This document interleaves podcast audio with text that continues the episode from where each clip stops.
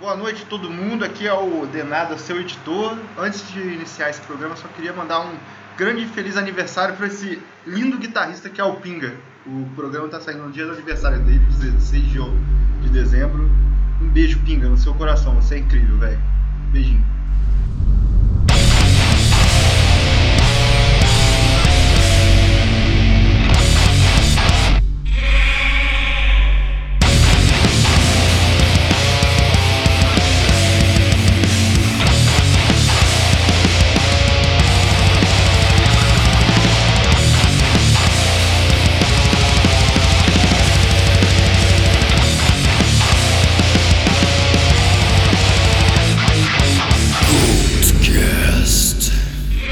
Então voltamos com mais um podcast, podcast da família brasileira, não é mais Mata Rachada. A gente tem um, um novo editorial agora.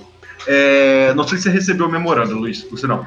É, é. Estamos de volta aqui com o. Calma aí que tem que passar o foguete aqui, rapidão. Passou. Tá indo entregar pizza em algum lugar. E estamos de volta aqui com o programa já muito falado, expectativa mil aí para falar sobre o DAI, D-I-Y, o, é a do it yourself? DIY. É, é, o, é D-Y-I ou D-I-Y? D-I-Y. D-I-Y. DIY. Fazer em casa, faça você mesmo, os famosos shows da quarentena, o, o Homemade Band. E é isso aí. É.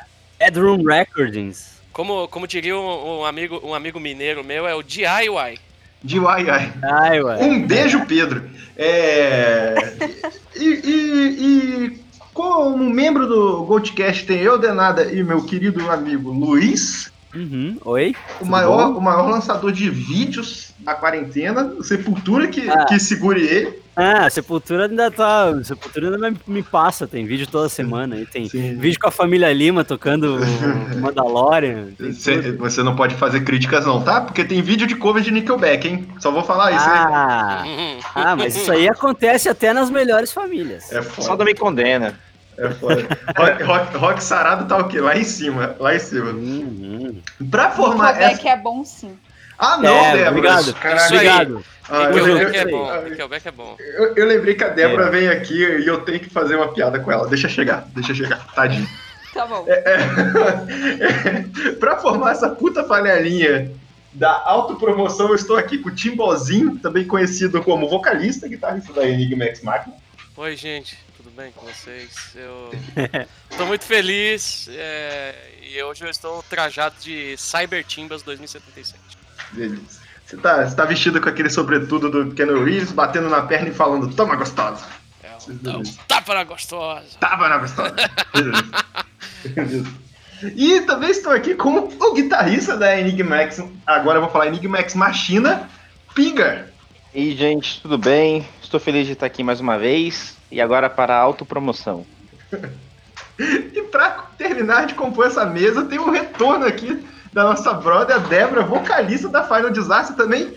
Eu acho, que, eu acho que a banda que fez a maior tour aí pelo Brasil nos festivais online também. Oi, gente, tudo bem? Aê. Estamos aí em mais um Goldcast.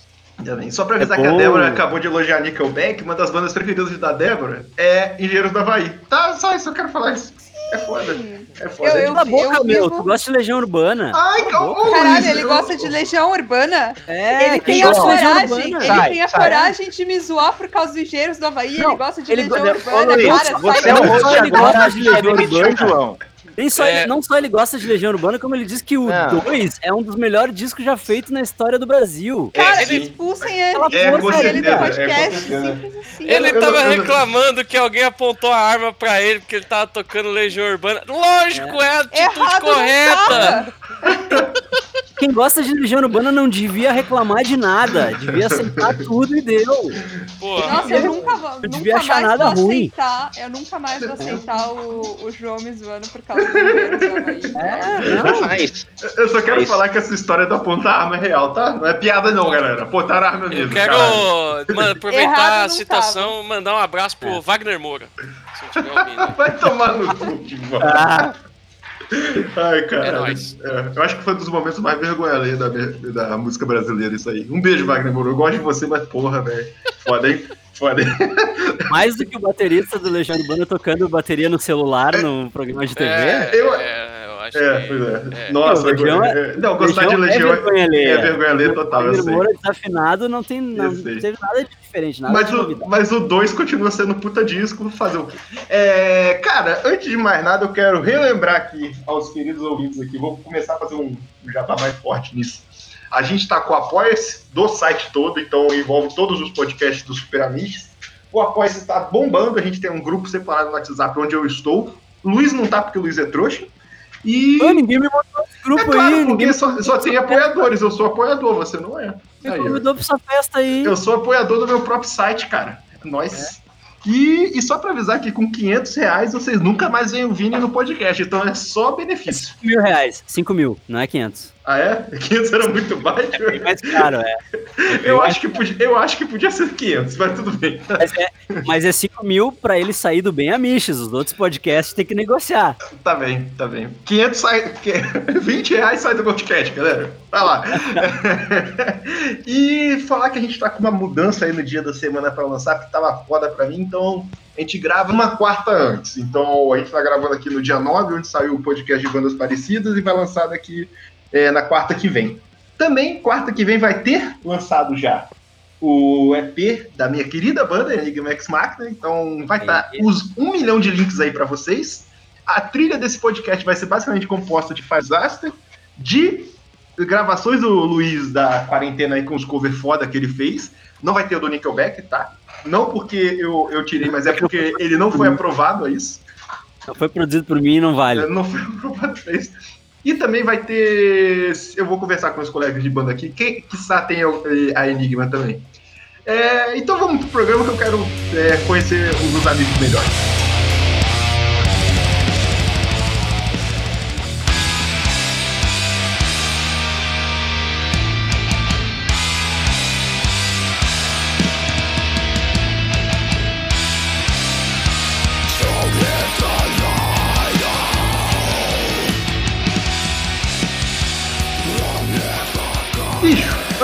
Nada, é, em vez de fazer as apresentações na entrada, como as apresentações acabam envolvendo o tema, eu vou chamar cada um de vocês para vocês se relacionarem com esse mundo da música em geral, o que tem feito de lançamento aí na quarentena e essas coisas. E eu vou começar com você, Débora, porque você tem os lançamentos próximos também.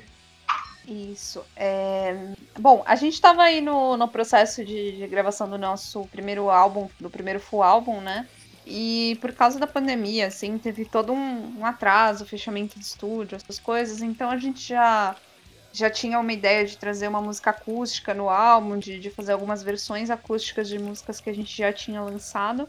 Então veio a ideia de gravar esse EP acústico, que foi gravado totalmente assim nesse esquema DIY, né? Totalmente, cada um gravou seu pedaço em casa, a gente passou pro produtor, ele juntou as coisas lá e a gente lançou esse EP, que é o Unplugged from the Rest of the World. Está disponível lá no, Spotify, no Deezer, em todas as plataformas de streaming. E ele também está disponível em vídeos no, no, nosso canal do YouTube. Quem quiser dar uma conferida, a gente fez aquelas Quarantine Sessions de todas as músicas do EP. E, e tá bem legal, assim, falar um pouco durante o podcast de como que foi a, a gravação dele. E já isso porque a gente esquemas de gravação em casa então, é, é isso. Que yeah. curtam aí, eu gosto bastante dessa música, espero que vocês gostem disponível no YouTube, provavelmente na próxima semana. Tô vendo aqui, a banda tem dois vocalistas, é tu e um cara. Isso, sou eu e uhum. meu patrão. É que eu, eu tava começando a ver o, o clipe, eu achei bem bom o som, bem bom mesmo. E, e aí tava começando a ver o clipe, quando a gente começou a gravar, daí eu parei e não chegou na parte tu cantar, né? Só tinha o cara cantando, ah, deve, deve ser meio Lacuna Coil, assim, ter dois vocal, uma mulher e um homem. Legal essa. É, uma, o pessoal costuma falar bastante da, dessa referência de Lacuna Coil. Não, mas não, assim, o som não é parecido. O som não é parecido, é só, é só né? a é, então identificação, então... assim, de, de, ter um vocal masculino e um feminino Sim. na mesma banda, mas não, não tem nada a ver, o som é bem diferente. Sim, Sim não é... Tem, não tem nada de gótico. Mas é bem legal. De gótico suave Boa. no som de vocês. é, a gente não, não tem essa referência do gótico suave, mas o pessoal costuma falar bastante de, de Lacuna Coil como uma referência, acho que por causa dessa, dessa é. questão mas dos, isso, dos dois vocais. Várias, tem várias é bandas uh, de São Paulo que tem essa fórmula, né, de, de ter dois vocais e tal. Tem uma banda que eu curtia bastante, chama Savan Incorporated, que eu não sei se eles são de, acho que eles são de São Paulo. E, e também é, é, é, nessa, é nessa vibe meio Crown the Empire, assim, meio We Came as Romans, que tem o cara que berra e o cara que canta, sabe? E aí tem, tem dois caras, tem dois vocais na banda. É, o, o, falando da, da Fire, o que eu acho interessante é, é que a, tem alguns pontos, né, Débora? Mas eu, eu acho que seu vocal não é focado naquele lírico que a gente acaba ficando acostumado quando tem que tem essa vibe meio gótica com, com mulher cantando, né? Fica uma parada mais. É, também é, fica, fica uma parada mais vocal. É, o que lembra um pouco da, da Mulher da Lacuna para mim. Mas não a música em si, mas a, o, o, timbre, né? Lembra um uhum. pouco, acho da hora isso. Da hora. Sim, é, eu, eu até fiz uma promessa para minha professora de canto esses tempos atrás, que eu falei para ela que eu nunca mais ia tentar cantar nada lírico, porque é uma uhum. coisa que eu realmente eu, eu não também gosto. não sou muito fã, não, vou ser sincero. Mas, e é importante que você, você tenha mandado uns gutural aí de vez em quando, né? É, eu tento aí, Timbó me ajuda. Timbó, grande, grande professor dos guturais aí. É... Antes de chamar minha banda, eu quero agora saber, depois de, é, é, sei lá, 10 anos de podcast, o que que meu colega de podcast aí de 10 anos faz? Luiz, o que que você faz da vida? Explica o que, que eu faço emprego do Chandler. Eu tenho emprego do Chandler. Não, na verdade, cara, eu trabalho com design gráfico e com edição de áudio, assim. Eu trabalho com locução. Eu faço, eu faço locuções para educação à distância, educação EAD. Pô, que e, da hora. É, e tenho vários clientes. Eu faço para tipo, educação EAD e também para comercial, assim. Faço, tem alguns clientes de, de comercial, assim. Sim, sim. Cara, te e... cortar rapidinho, só para fazer um reforço aqui aos ouvintes, é. só para avisar, a, a entrada do Goldcast, todas as chamadas a boa parte das entradas dos outros programas é tudo Luiz, hein, galera? Só pra avisar. É verdade, é Só verdade. Avisar, todas as vinhetas é, é, é, vem dele, é tudo dele aí, ó.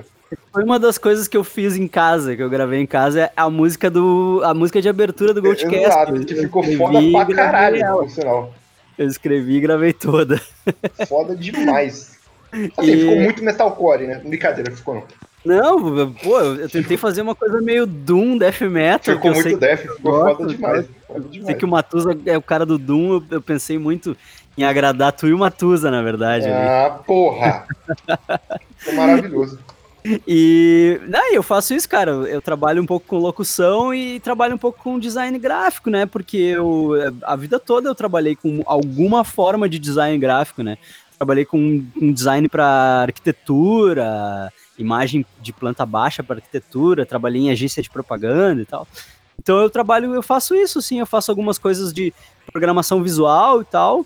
Inclusive a, a arte toda do Vira Página, que é um dos podcasts da casa, eu que fiz. Aí, eles vão estrear arte nova agora. Eles vão estrear arte nova agora em breve. A arte que eles usam, eu que fiz, mas a, a nova eu, eu remodelei, fiz a arte toda nova para eles lá. Que foda, e, que foda. Um, Não sabia faço disso. algumas coisas assim, faço algumas coisas assim e, e locuções e, e a, a, minha diversão é aprender sobre mix, né? Aprender sobre gravação caseira e, e mix. Tal, que é uma coisa que eu sempre gostei de fazer, gravar em casa, né? Sempre gostei de fazer e, e sempre fiz de uma forma rudimentar, assim, porque eu, eu fundei e fiz parte de uma banda chamada It's All Red, né? Que de repente eu, sei que tem gente do Brasil que conhece, assim, a banda, né? E os guris seguem nativo e tal. E a, quando eu comecei a banda, eu gravei a demo. Eu, o primeiro disco, a gente gravou ele todo em demo em casa. Eu e o Rafael Malman, que é meu parceiro e tal, tá num dos covers lá no, no canal comigo. E, e a gente, tipo, a gente segue tocando junto até hoje. A gente tem uns projetos que a gente vai lançar ano que vem aí, uh, eu e ele. Né? Tem, tem umas três coisas minha e dele para sair no ano que vem, assim. E a gente gravou bem rudimentar, assim, em casa. Eu não tinha nem interface de áudio, foi direto no, na placa on-board do computador, ligava a guitarra na placa on-board, ligava o baixo na placa on-board e programava a batera no Fruit Loops do jeito que dava, assim. E a gente fez a demo do, do, do It's Already em casa, né? E aí ao, ao longo dos anos eu fui aprendendo, assim, aprendendo uma coisa que outra e tal. Mas eu sinto que agora, nessa quarentena, que foi que eu, que eu resolvi tirar para aprender de verdade, assim, como fazer as coisas. Meio que como o Timbó, a gente tava conversando outro dia, né? A outra, o outro programa, ele meio que contou que ele tem essa vibe também de, de aprender as coisas fazendo, né? Sim, total.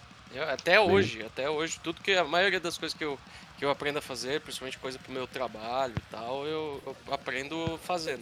É, foi, foi isso aí. Eu, eu, peguei essas, essas covers e tal pra laboratório, na verdade, né? Porque é, é uma coisa mais simples, porque a música já tá escrita, já tá arranjada e tu só precisa aprender ela, né? E, e aí tu aprende ela e registra ali, e aí eu fui aprendendo a mixar conforme eu fui mixando, assim, enchendo muito o saco do Rafa Siqueira, que é o guitarrista do It's Already, que é um produtor, puta produtor musical, assim, e ele, e ele foi me dando várias dicas e me dando várias, várias ideias e me dizendo o que estava errado, o que, que eu podia melhorar, e assim eu fui indo, assim, né? E, e ainda, ainda, ainda sigo aprendendo, não sei, não sei nem um décimo do que eu deveria saber, assim, e, mas tô aí, fazendo e tentando, fazendo, tipo, tentativa e erro, assim, né? E, e tentando chegar num resultado legal para o equipamento que eu tenho em casa, assim. Que não é grandes coisas, né? Não é não é a placa on-board mais, mas também não é grandes coisas, né? Cara, um, um, bagulho que você falou que é interessante, o cover ele te dá a possibilidade de você saber o que, o que é, tipo, você tem um referencial do que se espera, né? Quando vai gravar. Isso altera Sim. muito de gravar de casa a música própria, né? Porque é, é, vai ser o que vai ser o que sair, né? Sair. É, a música própria não tem referencial, né? É. E o cover, é, tipo, e quando o cover é feito, tipo, por exemplo, se é uma música gravada nos dias de hoje, assim, que os caras gravam no computador e a, e a música é quantizada e colocada no grid direitinho do clique, né? Tu consegue consegue ter a referência certinha de onde as coisas têm que entrar, né? Quando tu vai editar a música e tal, quando tu vai editar a tua gravação, né? Tu consegue saber direitinho. Agora, quando é uma música dos anos 90, tu toma um pau, porque aí tu precisa colocar no grid, né? Porque muita coisa dos anos 90 gravada no, no rolão, né? No fitão, os caras não tinham a, refer a referência do, do para encaixar as coisas. Então, tipo, tocava com o metrônomo, se ficasse mais ou menos dentro do metrônomo e todo mundo suando, tocando junto, tava legal, entendeu? Então, tipo, tem, tem música que, que acelera, né? Tem parte que acelera, tem parte que diminui, enfim, que não tem um metrônomo muito definido e tu não consegue ter essa referência tão, tão certinha, assim, né? De onde as coisas vão e tal. E quando o som é próprio, tu não tem, tu não tem referência nenhuma, né? Tu tem que ir pelo, pelo teu tem que, tem que ir pelo teu instinto e pelo teu expertise, assim, né? Tipo, aí que, aí que coisa, aí que conta o que tu aprendeu, né? Aí é que o, o que tu de fato absorveu, né, do, do, laboratório que tu fez é que vai contar, né? Esse é o lance. Eu acho que também, além de, lógico, de usar essa, esse conhecimento, usar o que você aprendeu e tudo, no fim, é, eu acho que quando você trabalha com som próprio, é, o, o trampo que você faz né, na hora de gravar e na hora de buscar o som acaba virando parte da criação também. Sim, tá sim. Então, tipo, por exemplo, é. vai, vou gravar guitarras aqui, por exemplo, é, meu, é pegar, sentar, ligar lá o amplificador, ver, uhum. gravar três, quatro, cinco, seis vezes as guitarras, colocando os microfones em posição diferente e vendo que, como fica melhor, mexe um pouquinho no ampli e tal, aí ouve, e até é. você achar aquilo que você acha que tá, que é o que é o que você gosta, tá ligado? Ou que é o que você quer. Então acaba é. meio que virando também um processo criativo. Eu acho isso muito louco também. Sim, e o cover não, o cover tipo assim, às vezes tu consegue achar tutoriais de como chegar num timbre de guitarra parecido com a guitarra do fulano, entendeu? Aí tu usa, é mais, é mais fácil, né? Tu, tu a, a coisa é menos, menos preciosista, assim, do que, do que tu fazer um negócio que é teu e tu tentar chegar no teu timbre, né? Eu acho que envolve muito mais, muito mais, é que nem tu disse, muito mais experimentação, muito mais é, carinho, né? Muito mais tempo desperdiçado, desperdiçado não investido, né? Muito mais tempo investido. E só que no fim das contas tu tá criando uma textura que é tua e que tu vai utilizar no resto das, das tuas músicas, né? Exatamente. É que é, é, o, é o lance da mix do disco, né? A primeira música que tu mixa sempre dá mais trabalho do que as próximas, porque nas próximas tu já parametrizou, né? Tu já sabe mais ou menos o que, que tu vai fazer, assim. Sim. Sim. É, é, pra, é, pra... é, exatamente o que aconteceu, mais ou menos. É, eu, eu ia falar isso. Pra dar exemplo, as mix da, da, da Enigma X Machina, né? Foi eu que fiz. E aí, assim, a mix do primeiro single, ela foi diferente. Foi uma, uma mix que demorou, assim, um tempo razoável. Aí depois teve a da Revelations, que aí eu, eu meio que quis experimentar umas outras coisas e consegui um resultado mais satisfatório até do que eu queria. E aí, da, pra gravação das músicas restantes que, que vão formar o EP, é, eu meio que falei assim, beleza, a Revelations é, é, o meu parâmetro, eu vou partir dela pra, pra buscar o som. Uhum. É lógico, aí você altera uma coisinha ou outra ali e tal. Tanto é que a gente resolveu até é, fazer uma remix da, da Omnifobia, que foi o primeiro single, pro EP. Uhum. Então, ela vai entrar no EP já com uma nova, uma, uma, uma, nova cara, já um pouco mais. deixando um pouco mais coeso, eu acho que o trampo todo.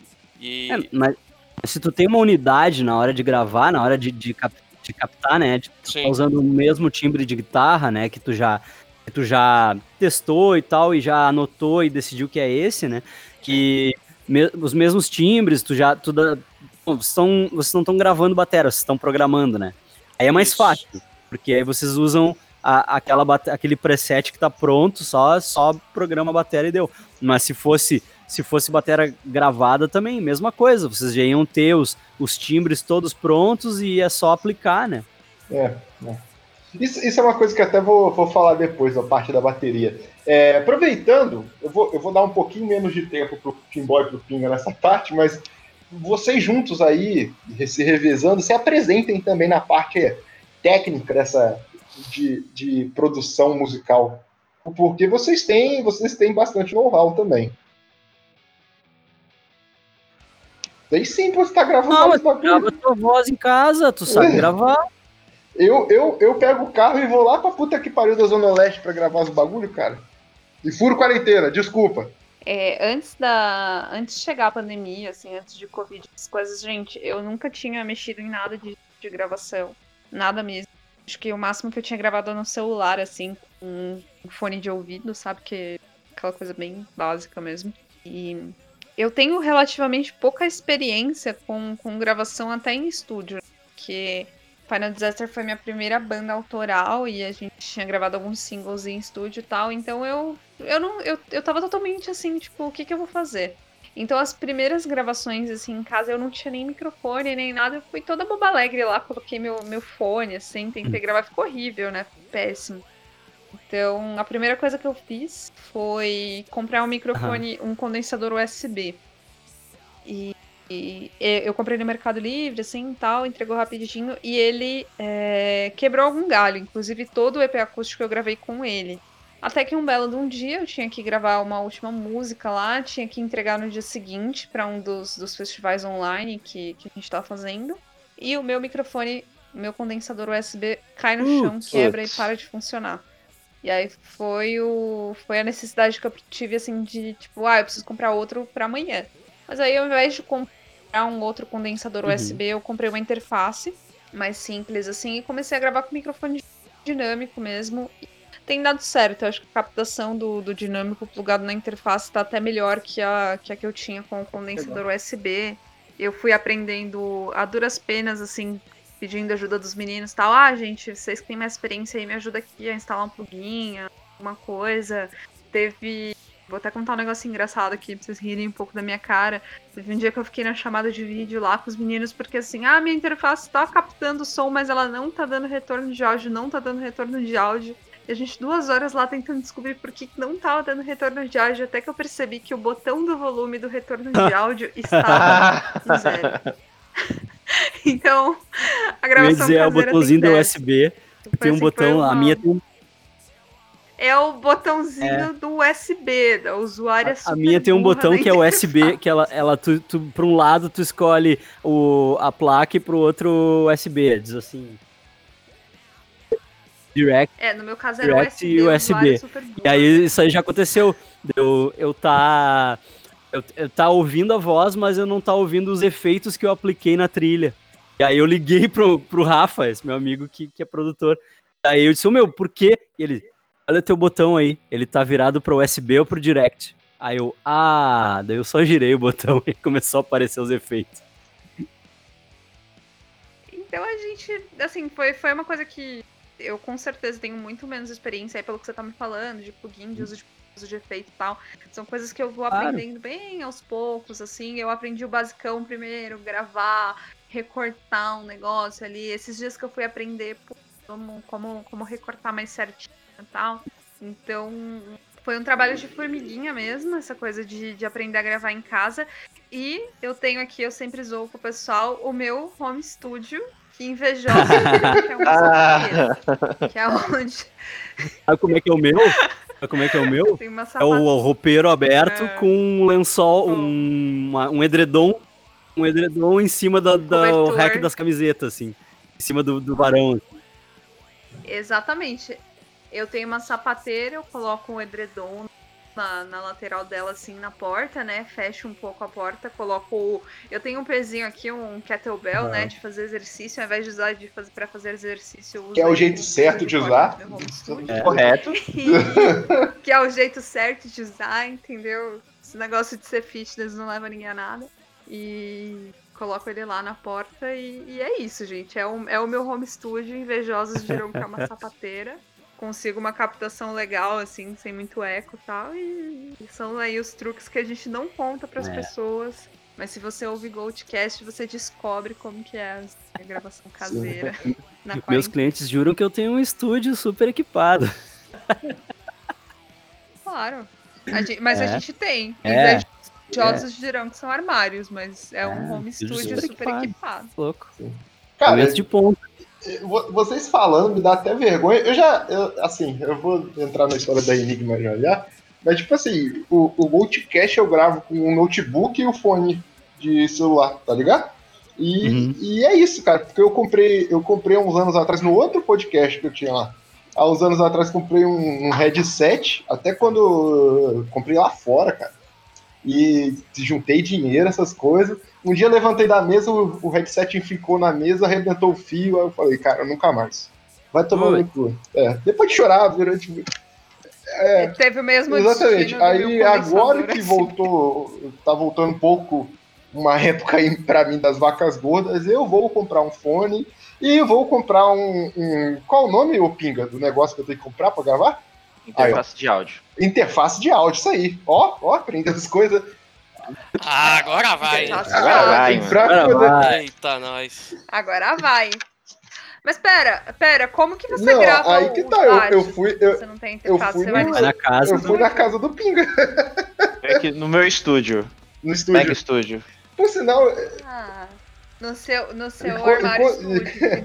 Não, mas cara, mas o. Isso é importante falar. O, o que o Pinga e o Timbó principalmente fizeram na Enigma, as duas primeiras músicas, a, a Omnifobia já estava toda fechada, a Revelations, eu passei mais ou menos o que eu queria na linha de baixo pro Pinga e ele gravou. E as outras do EP, eu que gravei todas lá na casa do Pinga, né? E, cara, o que vocês dois fizeram foi também, assim, é tirar leite de pedra, assim. Qual é, qual é o, o, o, o background de vocês ne- nessa, com essas experiências assim de gravação? Foi tudo agora, primeira vez também? Vai, Pinga, você não falou nada. Pra mim foi, foi a primeira experiência. Porque até então antes eu não tinha gravado nada assim com banda é, nesse, nesse formato, né? Tipo, de você compor, gravar e ter esse cuidado com mixagem, não sei o que, isso não, né? E. E tudo isso começou, acho que em 2017, quando eu tava justamente fazendo curso de produção, né? Uhum.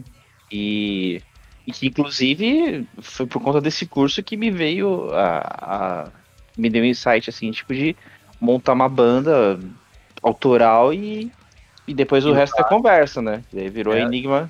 E usar o que tu aprendeu, né? Usar a banda como laboratório pro que tu aprendeu. Exatamente, esse, esse era o intuito mesmo, porque ah, na época até o, o professor falava que tipo, a gente tinha algumas opções, né? De tipo, de como trabalhar com produção e tal. E as, as outras opções eram, sei lá, de repente você pegar uma banda, ir pro estúdio e, e produzir ela. A outra opção era você conversar com o estúdio para você ficar lá e produzir as bandas do estúdio. E, e ambos os casos para mim era complicado. Até que uma hora ele falou: olha, se você não tem como fazer essas duas, então cria seu trabalho, entendeu? Pode ser instrumental, pode ser, tipo, banda mesmo, tem a voz e tal, mas cria o seu e, e usa como laboratório. É. Pô, beleza. E aí foi que. Então quer dizer que a Enigma X Máquina é uma cobaia ah, é? do seu trabalho como produtor. Uma cobaia minha. Eu acho que já deixou de ser a cobaia e passou a ser o, o monstro já. É, já virou monstro. O monstro. Não, o monstro está saindo da jaula. Ainda não saiu. É, é quando o EP sair é que ele sai. Sair, aí sim. É amanhã. Depois de amanhã. amanhã não, depois o monstro de tá quase saindo. E então foi isso. Até então eu só tinha, tipo, conhecimento da, de, tipo, de gravar e de mixar essas coisas, mas não, não tinha botado em prática. Né? Então, tudo o que eu tinha aprendido até então, eu usei agora, né? Na gravação do EP. E ah, você, ficou... Timbozinho? Bem legal a qualidade da gravação, né? É, eu, eu acho que ficou maravilhosa, na moral. Tá. Pra, pra, eu, eu, eu via, vendo a construção e tal, eu, eu acho que ficou maravilhoso, na moral. Eu me lembro quando vocês me mostraram aquela pré, antes de estar tá pronta a mix, e, e, vocês falavam do timbre da guitarra, né? E, e eu, como, como eu notei diferença no timbre da guitarra daquela pré pra mix pronta. Vocês Sim. trabalharam mais ela. E nossa, Sim. cara, como ficou bonita a guitarra, cara. Ficou muito bom. Sim, muito ficou bom, bom pra caralho. É, eu, dá, pra dar o meu, meu panorama, né? Eu, eu me formei em produção em 2014, né? Estudei entre 2012 e 2014. E. Porque eu sempre achei, achava muito foda esquema de estúdio, gravação e tal. Só que eu não manjava nada, né? Então eu fui estudar. Aí depois que eu me formei, eu consegui por um, um professor, meu professor de mixagem, Johnny. Ele fazia muito trampo para fora do país e aí ele gostou de como eu fazia, né, as minhas mix na época da, da AD. E aí ele me passou, começou a me passar assim alguns trampos que tipo ele não pegava, ele passava para mim. E aí eu foi, um, foi até um jeito de eu, de eu fazer uma grana na época. E peguei assim, só pedreira para fazer, sabe? Fiz tipo banda de afrobeat, fiz orquestra, fiz banda mesmo, eu fiz muito pouco, né? Banda, banda no formato normal, assim. Então ali eu aprendi um pouco, né, de como principalmente da parte de mixagem, mas a parte de gravação eu tinha pouca vivência, né? Mas aí eu tenho um grande amigo, Marcelo Neri, um, se ele ouvir esse podcast, um beijo, Neri que é um cara excepcional, que eu conheci ele através de um, de um, outro cara, que a gente foi fazer um som junto e tal, e aí a gente meio que resolveu montar uma banda, e a gente viu que tinha um entrosamento ali, e aí a gente resolveu tentar fazer som, som autoral e tal, e aí foi a minha primeira experiência, né, gravando, gravando autoral, e aí tipo meio que fazendo às vezes de produtor, fazendo às vezes de, de, de músico ao mesmo tempo,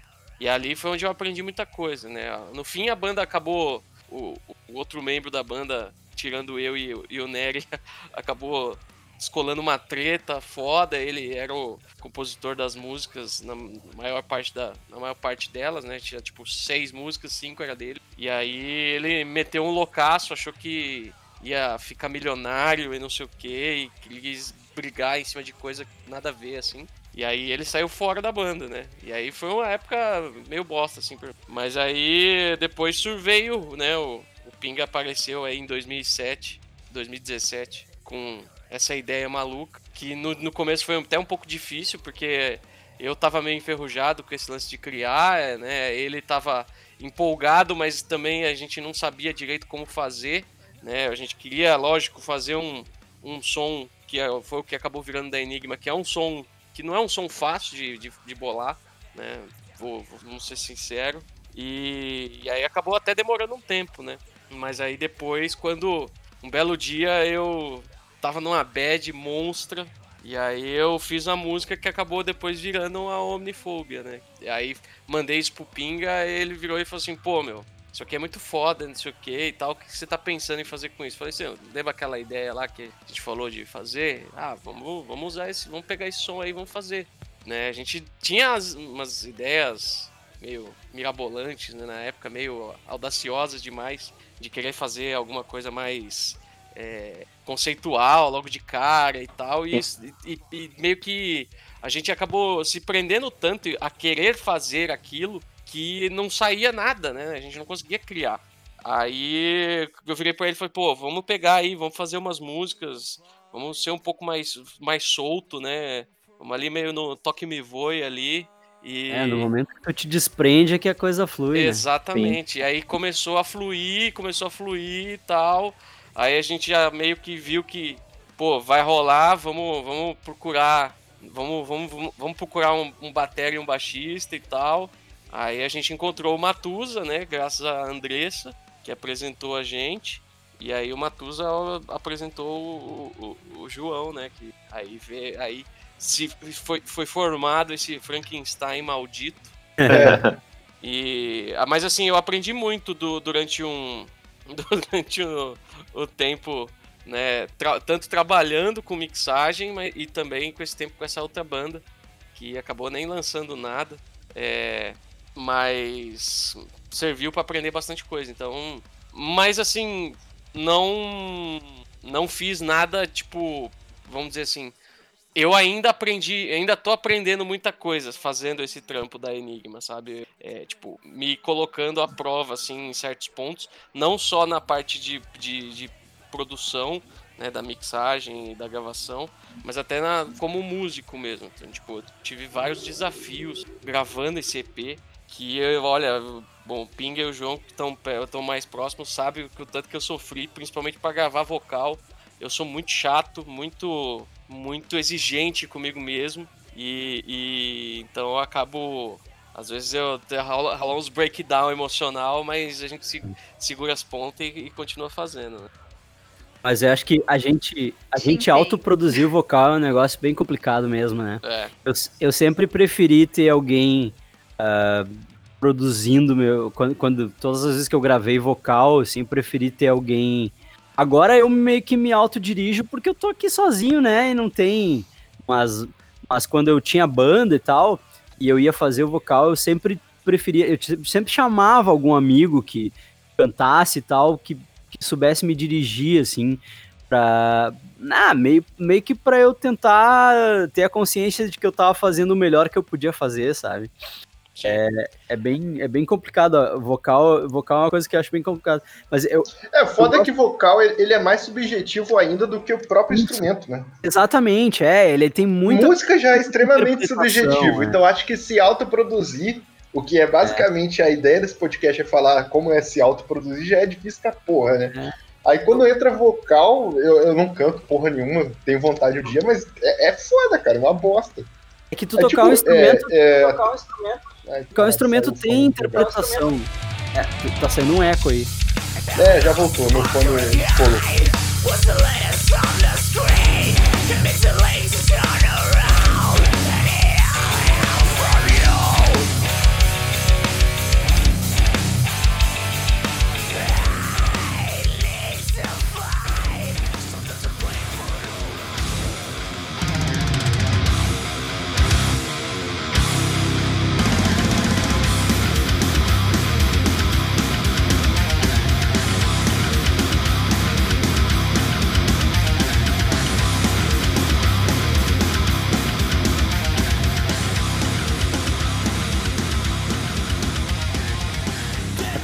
Tocar um instrumento tem, tem muita lance de interpretação, né?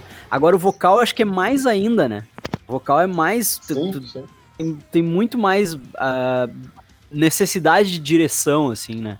Porque, tipo, tocar o instrumento, se, se o cara tá, tá bem ensaiado e ele tá tocando com a pegada legal, que ele que é a pegada que ele sempre toca ao vivo e tal, em ensaio, tá beleza, né? Agora, vocal tem, tem muito do, do, do momento, do, do, que, que é, qual é o tipo de interpretação que, que aquele pedaço da música pede, enfim, é, é muito complexo, né? E tu, tu é. saber, tu ser o Peter Tatgren, assim, que, que faz sozinho, grava uns vocal foda pra caralho e faz isso sozinho, não é para todo mundo, né? É, e tipo assim, eu, ao mesmo tempo, é, que eu, eu, quando eu comecei a gravar esse trampo, eu, tenho, eu tinha um problema muito sério, que era assim, eu odiava me escutar. Eu odiava ouvir a minha própria voz, sabe, cantando. Porque eu, eu sempre ouço e eu falo assim, puta, não, não tá não, não, não, gostei ainda, não, não, não tá uhum. tá legal, sabe? Eu sempre fiquei uhum. muito crítico comigo. É, tanto que tem, tem uma música que vai estar no EP e eu sou ainda muito crítico com o meu vocal nela, mas a, todo mundo vira e fala assim, pô, mas tá mal bom. Eu falo, mas eu acho que tá horrível, tá ligado? Então é. Ai, mas eu acho que Sim. essa sensação é meio geral, assim, porque meio que hoje tudo que eu ouço, tudo, praticamente tudo que eu gravei e assim, eu ouço e é. falo, nossa. Gente, eu odeio é, ouvir minha voz no podcast, cara. Eu, fico é o uma... eu, não ouço, eu não ouço podcast que eu gravo ou participo. Não consigo. É o estranhamento de tu ouvir tua própria voz, assim. Sim. Mas depois que tu começa a fazer isso muito, tu meio que acostuma, né? Eu Sim. acho que quando tu começa a te ouvir, a, tua, a te ouvir cantar muitas vezes, tu, tu, tu, acaba acostumando com a tua voz e tu acaba entendendo a tua voz e, e sei lá, sabendo Sim. Onde, onde que tu melhora, onde que tu, né, onde que tu mexe e tal. Sim. Eu acho é, é e, meio... e, e, eu acho que também vai muito da confiança, né? Porque, tipo assim, é, pra eu gravar que, né, os vocais gritados, gutural que a gente tem e tudo mais, velho, eu, isso aí eu me ouço numa boa, eu, eu ouço e falo assim, cara, tá foda mesmo, sabe? Tem é. aquela vibe, porque a parada foi uma parada que eu fui atrás de estudar, saca? Fui atrás de, de aprender a fazer direito para não ferrar com a minha voz e tal. Uhum. E, e, tipo, é uma parada que eu tenho confiança em fazer. Isso, isso eu faço assim, puta, eu, se eu tenho a confiança, sai fácil. É, tanto que uhum. o, o, Pinga viu na última, na, nas últimas sessões de gravação de vocal, que foi as, as três músicas, né, que vão completar o EP junto com os singles, que foi muito mais fácil, né, as, a, as, a, a, até, já vou, como vai sair na semana que vem, dá até pra falar dos nomes das músicas, mas a Tiamat e a, a Singularity, por exemplo, foram duas músicas que saíram extremamente fácil, quase que de, praticamente de primeira, né. Foi bem tranquilo mesmo. É, Sim. e assim, porque eu tava confiante, eu sabia ali o que eu tinha que fazer, com o gutural ali, falei, pô, tá suave, eu gosto de ouvir o, o. eu já gosto mais de ouvir meu gutural, agora assim, fala assim, pô, Timbal, pra você ouvir cantar um. cantar mais limpinho aí e tal. Véi, aqueles vocal de Omnifobia levinho é, foi o maior sofrimento da minha vida enquanto músico gravando vocal. Tu, tu pensa que é o oposto, né? Tu pensa que, ah, o vocal cantado sai mais natural. O gutural é, é que é outro papo, não? É bem ao contrário. Eu nunca vou entender vocês que cantam gutural que, que falam que gutural é mais fácil do que cantar limpo. Isso não faz nenhum sentido, Olha, gente. Eu tô gutural aprendendo é agora, eu tô fazendo aula de técnica vocal e aprendendo a fazer vocal berrado. E, meu, é difícil pra caralho, velho. é, é muito difícil, vai muito ar ali. Eu não sei de onde vocês tiram. Cantar e o professor queria que eu cantasse Spirit Crusher do, do Death. Porra, bicho. e eu não sei por onde começar aquela merda. Cara, você sabe que a minha professora ela me ensinou aquele, aquele vocalzinho mais, mais do Chuck, assim, que é o, que é tipo o phaser, né? Que é aquele vocal que você trava, trava bastante uhum. a, a prega vocal e, e solta uhum. uma nota bem aguda, assim. Na primeira vez que eu fiz, saiu lindo. Mas foi só na primeira, depois nunca Mas mais. Esse, é um esse, o, o Vini tá perguntando no chat aqui um negócio que eu achei legal da gente, da gente falar sobre. Ele diz assim que a, vocês se acham mais críticos com vocês, tipo, se vocês fossem produzir outra galera, ia ser mais fácil ou mais de boas e tal. Cara, eu, eu gosto muito dessa parte. Essa, essa é a minha parte preferida em produção musical. Tanto que eu, durante toda, toda a minha vida tendo banda e tal, e, e, gravando com banda, eu, eu sempre fui melhor nessa parte de direção, né? Direção de performance, assim, do que, do que mixar. Né? Mixar eu tô aprendendo agora, e, e é um outro universo totalmente à parte. Frequências e, e coisas que, tipo, coisas que eu não fazia ideia de, de, de quão complexo era, sabe? Mas eu sempre fui mais focado nessa parte de, de dirigir a performance do, do músico, né? Uh, quando eu tinha banda, geralmente quem produzia os vocais uh, do vocalista era eu, né? Eu que dirigia né, o vocal, tanto, tanto na, na questão de uh, arrumar a métrica, né, e fazer, criar a métrica de voz junto com ele, e, e a questão de, de interpretação e tal, sempre fui mais eu que fiz, assim, e é uma coisa que eu gosto muito de fazer, é, é essa parte de, direção, e, e, eu acho que realmente é bem mais fácil eu fazer para outra pessoa do que eu fazer para mim, sabe? Pra eu fazer para mim parece que eu sou tipo cego em tiroteio assim, eu não sei onde, não sei para onde que eu corro assim. Agora quando é para outra pessoa, bah, é, é, muito fácil, parece que eu tenho tudo mapeado assim na cabeça, sabe? Cara, sabe um ponto engraçado? Tipo, mas da parte do vocal. É, eu, eu, imagino que, que, não sei se os, o, a galera da Final Disaster também sentiram isso com a Débora aqui no Mas, por exemplo, é, é mais difícil porque a gente, a gente, com essa parada da quarentena, a gente viveu basicamente de discutir partes da gravação em grupos de WhatsApp, até no Discord, Sim. essas coisas. É mais difícil a gente dar as ideias dos negócios. Calma aí, meu fone voltou ao lugar? Falem aí, rapidão. Oi. Tá, Oi. Tá, tá, tá, no meu ouvido de volta. Foi mal. É, mas é mais difícil, cara, a gente dar opinião. Na moral, tipo, quando é do vocal do que quando é da parte do instrumento.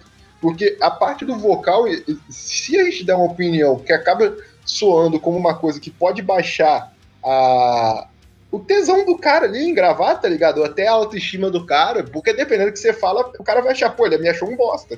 Sei lá o que. Então, e, e, você tem que passar as suas, as suas ideias pra pessoa. É, cara, é difícil pra porra. E como a gente, é, então, a eu, gente eu, mesmo eu... tá se autoproduzindo, invariavelmente, é, é, é, foda, cara, é foda. É, então, eu, eu acho mais difícil até, às vezes, porque, tipo, por exemplo, é... Às vezes, por exemplo, eu tô fazendo alguma coisa de errado. Como é que você vai conseguir explicar o que que eu tô fazendo de errado, tá ligado? O vocal é uma parada muito mais treta, eu acho que até para você conseguir explicar como, como fazer diferente, sabe? Uhum. Eu acho que essa é a grande vantagem de ter dois vocalistas na banda. O Kito e eu, a gente se. A gente se conversa bastante, acho que a gente até compartilha algumas dores, assim, putz, tá, tá tenso fazer isso aqui, tá difícil e tal. Então, um ouve a gravação do outro e, e aponta ali, claro, com toda, todo cuidado, né, pra você também não, não cair nessa situação de é foda, é foda. E, e Débora, até aproveitar, eu queria fazer, fazer uma pergunta e um elogio, mas não para você, pro Kito, na verdade, nessa parte. Porque o vocal dele, gutural, ficou muito bem encaixado no, no EP acústico que vocês fizeram. Eu achei isso muito interessante, porque eu achei muito.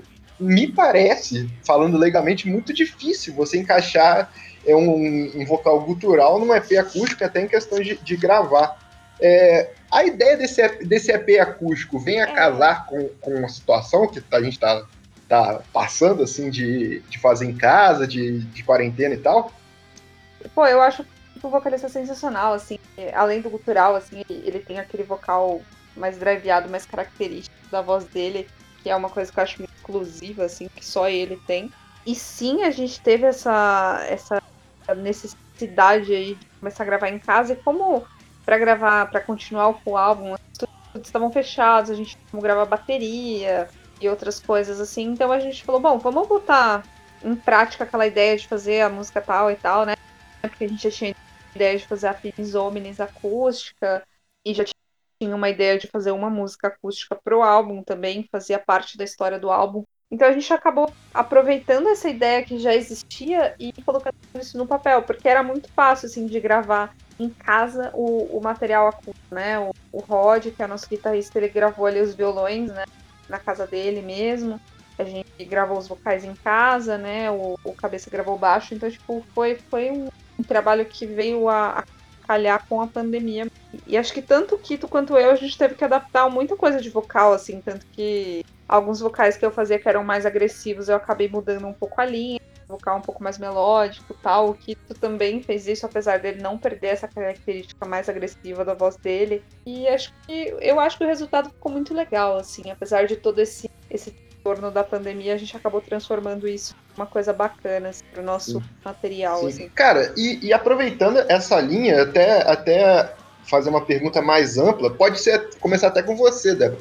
Mas assim, em questão de, de fazer parte de uma banda, ou até no caso do Luiz, É, acho, que, acho que o Luiz é, é, diferente porque ele viu ali a oportunidade de, de treinar o trabalho dele até, né? Mas o, tipo, o início da quarentena, como, como foi assim pensado, tipo, cara, o que, que a gente vai fazer? Porque, tipo, podia durar mês ou podia durar anos, ano aí, como já tá durando, ou talvez até anos, sei lá.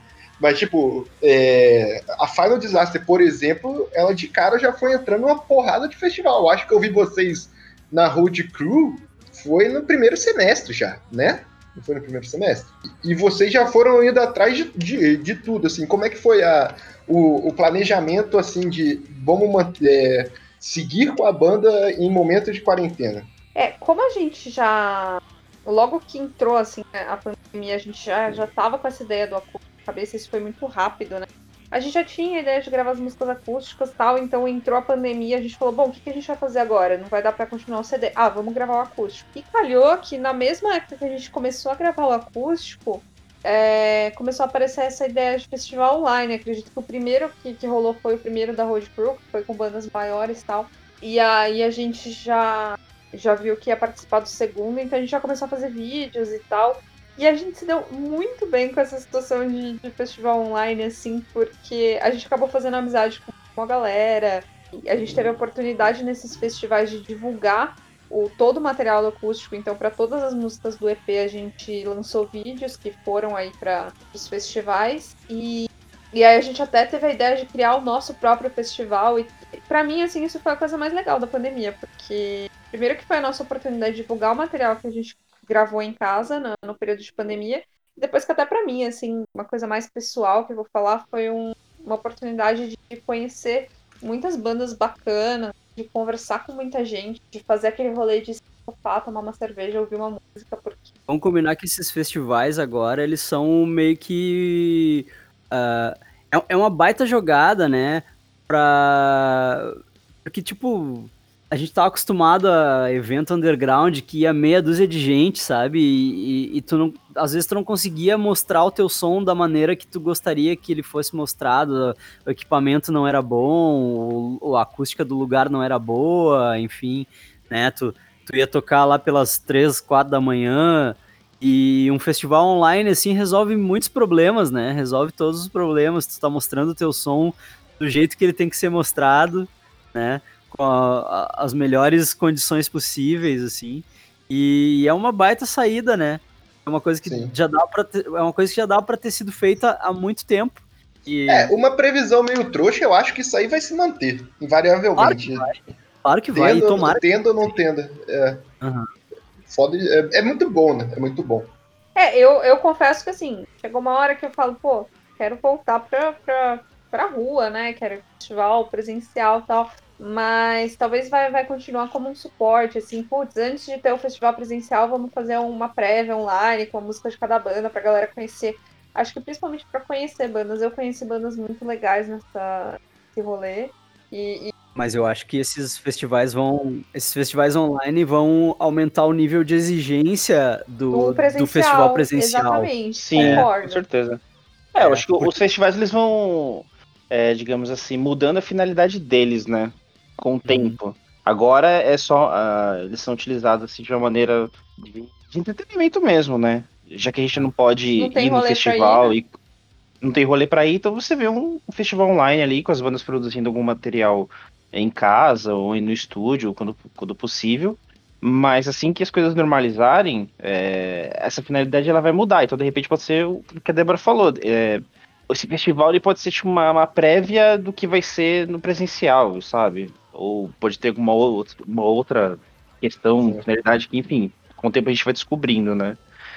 E, mas eu acho muito legal que continue mesmo, entendeu? Mesmo que seja para manter esse formato atual que tem, é legal ter novos festivais, sempre com bandas diferentes tocando, sim, sabe? Sim. Isso é bem Cara, legal. a conexão de banda é absurda. Eu vou dar, vou dar um exemplo até, não sei se o Luiz está sabendo. Luiz, o, o Rebellion vai tocar no, no mesmo festival agora, dia 26, do que o Sangue de Bode, que são duas bandas que a gente entrevistou aqui, por sinal, Sangue de Bode. Sabendo. É, a, a, grande, a grande banda aí que eu tô babando o ovo esse ano, beijo pros moleques. Pô, Sangue Mas, de Bode é cara, é demais, né? Puta, puta que pariu. E, tipo, duas bandas que passaram aqui, por exemplo, acho que é, contato pessoal eles não têm nenhum, os dois vão tocar, tá ligado? Junto com um monte de banda gigante lá. Junto aí. Caralho. A, a, Enigma tocou em um junto com a Final Disaster, nossos parceiros de turnê aí, só que a gente saiu no primeiro show. A Final, a Final tá fazendo um show aí quase mundial daqui a pouco. E, Não, e mundial, a gente tocou nossa. no mesmo dia que o Escrota, que, que o, o maluco que cantava no Eterno e tal. E, tipo, é, independente das pessoas terem assistido ou não, aliás, um beijo pro meu grande fã aí, Luiz Mariucci, que viu o show, um beijo. Mas, cara. Mas, cara, tipo, o, o, isso tá. Isso tá. Está. Tá ligado? Tipo, é, a possibilidade de, de contato dessas bandas é, eu acho incrível, cara. Eu acho incrível de verdade. Não, vou falar uma coisa pra legal, vocês, cara. assim, super emocionante, que o primeiro evento que a gente tocou online, que foi esse da, da Road Crew, foi a primeira vez, assim, que eu tava assistindo um festival desses e tal, então eu tava lá no chat, conversando com a galera, assim, aí de repente vem, quem vai apresentar a banda? Aí quem apresentou a banda foi o Alírio Neto, e eu sou, tipo, muito fã do, do Alírio Neto, né? Então na hora eu já... Eu já fiquei muito puta vocal, emocionada, assim, caralho, Alírio Neto apresentando minha banda e tal. E, e aí, logo em seguida, assim, a gente tocando, e entrou o, o Alex Borges, que é o, o vocalista do Imago Mortis, assim, ele tava no chat também, e ele falou, nossa, eu gostei da Débora cantando, tá? Eu falei, ai, caralho, eu tô, tô ganhando dia aqui hoje, puta Que merda. foda, é, é foda. Então, oportunidades que a gente acho que não, não costuma ter, assim. O bom desses festivais é que tu consegue interagir com o público ao mesmo tempo que rola É, tua banda, tu é Exato, é, pré-gravado. era o que eu ia falar, cara. Essa interação, assim, em tempo real é, tipo, é absurdo, cara. Eu, e eu senti isso muito quando foi na... No segundo festival que a gente participou, que foi Caio. o, o Ah, a do Caio, dois, é verdade.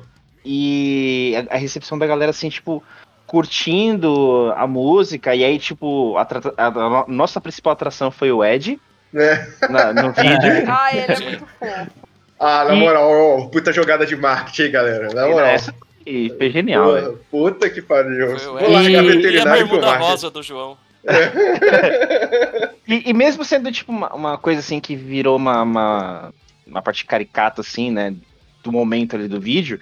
Mas, tipo, o pessoal ali, sabe, brincando, zoando e falando que a música é legal, isso, aquilo, e você poder responder a pessoa na hora. Isso, meu, é, é muito, é muito da hora É mesmo. bem da hora, é bem E, da hora. e não só nesse fest, mas também lá no quando a gente participou lá do Body Metal Fest, né, que a gente lançou o, link vídeo da Revelations, foi uma parada muito doida, porque assim, eh, ninguém conhecia a gente, porque lógico, a gente acabou de é, os primeiros trabalhos nossos. Então, assim, ver o impacto que causa o nosso som, saca? E, eu, e aí o trampo do vídeo, que foi super bem feito. Sim. Aliás, Sim. um abraço pro Michel, que se ele Sim. também escutar. Michelzinho é monstro nice. da edição. E assim, é, e ver o impacto daquilo, tá ligado? É, nessa parte, Timbó, o, o Luiz falou muito bem, né? É, é bem, é bem ma- mais impactante do que marcar um show underground de 20 cabeças pra depois o cara falar, Sim. pô, curti. É, é sempre maneiro também, mas o cara fala, pô, curti muito sua banda e tal, e acabou ali. Vai tomar cerveja e ninguém mais vai lembrar no dia seguinte. Sim, é, e, e- teve muito lance assim de, por exemplo, é, a gente fez, apresentou lá o, o, o lyric vídeo, né? Teve. Eu fiz contato com muita gente lá no chat e tal, trocando ideia, papapá e tal. Aí no Festival do Caio a mesma coisa, mas no, no do bode, uma coisa que foi muito legal que aconteceu, que aí é assim, são as coisas que a gente torcia para que acontecesse acontecendo, né? Por conta do vídeo que o Michel fez pra gente, a, a Fernanda Mariucci entrou em contato com nós, que a gente acabou fazendo já um contato, e ela fez um. é, Ela lançou lá ela, um, um trampo que teve um vídeo com a edição do Michel. Ah, que Tá legal. ligado? Né? Que legal, foda. Rolou, rolou um networking de trabalho pro cara. Sim, sim. É, e, por tipo, sinal, vai como estar o fez- perfil profissional do Michel aí, galera, no- nos links. Sim, obviamente. então, e, tipo, como ele fez um trampo totalmente, tipo, na broderagem pra gente, sem cobrar nada. Então, tipo, pra mim foi muito bom que isso aconteceu, porque, tipo assim, é eu podendo devolver o, o, o- vamos dizer assim, o favor, saca? É, a gentileza, né? É, entendeu? Mas cê- Mas você sabe o que o Timbó tá falando, né, gente? É isso aí pros amigos artistas aí. Trabalhem de graça pela exposição. Isso aí, galera. Não, mas, mas é que. Não, mas é que tá. Essa foi uma parada que ele, ele fez. é, ele, ele se ofereceu real, assim, falou, Mano, mano, ele fez na parceria. é, vou, pô, vou fazer aí o Vou fazer porque a banda é da hora. E tal, é, e aí né? fez e tipo, meu, virou foda, saca? Quero ser parte dessa história aí, isso aí é massa. Ele, ele fez porque ele sabia que vocês iam estourar e aí ele ia ficar com o nominho ah. ali, né? É, ele é um, um, um visionário, Michel, né? Visionário. Michelzinho. Mas o legal, o legal é o seguinte, é, assim como no âmbito profissional, né, as empresas estão aprendendo que com a pandemia, a pandemia está ensinando, né, para as empresas que tem como fazer home office, né, que, que o, o brasileiro não vai ficar vagabundeando vendo TV, ele realmente trabalha em casa. Dá para fazer, dá para trabalhar em casa. Eu acho que os organizadores de festivais vão perceber que o, o festival online é uma opção bem viável para divulgação de bandas de, sim, de uma maneira sim. bem fiel, assim. Sim. É, não é, é substituição, né? Não é, é pensando em é. substituição, né? É, não, não, é um agregador, né? É, agregador. Mas eu acho que vai, Cara, vai, é... elevar, vai elevar o nível do festival presencial em termos de, de estrutura, né? Porque, tipo, ah, se tu. Se, as próprias bandas vão começar a se ligar nisso, né? Tipo, ah, se eu vou. Tipo, é, é uma biboca e com aparelhagem bosta e uma acústica merda, com meia dúzia de gato pingado lá sem divulgação. Ah, eu prefiro fazer online, então, sabe? Prefiro fazer uma live, sabe? E eu acho que os produtores vão começar a perceber isso aí também sabe? Se é para fazer um, um evento presencial, ele tem que ser bem feito. Cara, só, só contar o, o, caso aí do primeiro festival aí, que é da esposa do Mariucci, eu esqueço o nome dela, Fernanda, Fernanda da Fernanda. Fernanda. É, cara, é, no, é tipo a Débora aí com a Lírio, só que o meu acho que o Luiz não viu. Mas um pouquinho antes da gente tocar, o Luiz mandou uma mensagem, o Luiz Mariucci, o baixista formador do Angra, o Xamã. É, o cara que a gente. A única pessoa do Angra, junto com o Felipe, que a gente só fala bem aqui nesse programa, não critica. É, mas é, ele mandou assim: boa noite, galera. Pô, na hora, sério, subiu o sangue ficou quente. Falei, Luiz, fica aí, minha banda vai tocar daqui a pouco, pelo amor de Deus. Luiz, na moral, fica aí. Eu acho que não assistiu, não, mas eu tentei, Débora. Tentei. É nóis.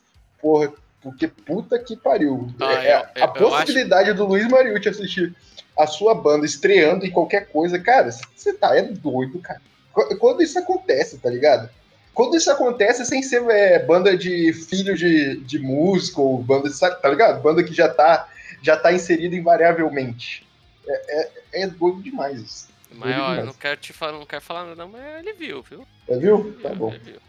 Vou, vou, vou, vou, vou mandar um, um, um, vídeo meu tocando Carry On pra ele. Vou tirar primeiro, porque eu não tirei ainda. Vou ver se eu consigo tocar. o, o Vini mandou outra pergunta aqui, que foi boa, e passou aqui um pouquinho. O é... Vini, por sinal, tá pagando, tá pagando a maior, maior taxa do padrinho, galera, então tá conseguindo ouvir o podcast em tempo real aqui. é que ele,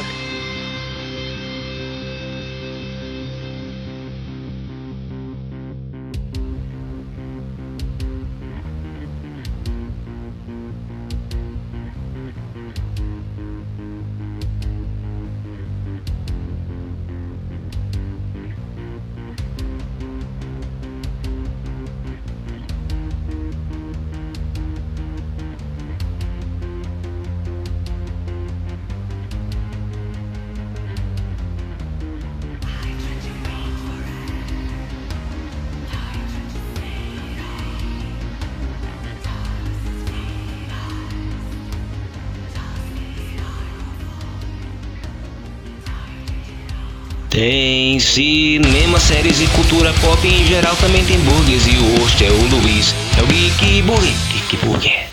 Geek Burger. Segundas no superamiches.com.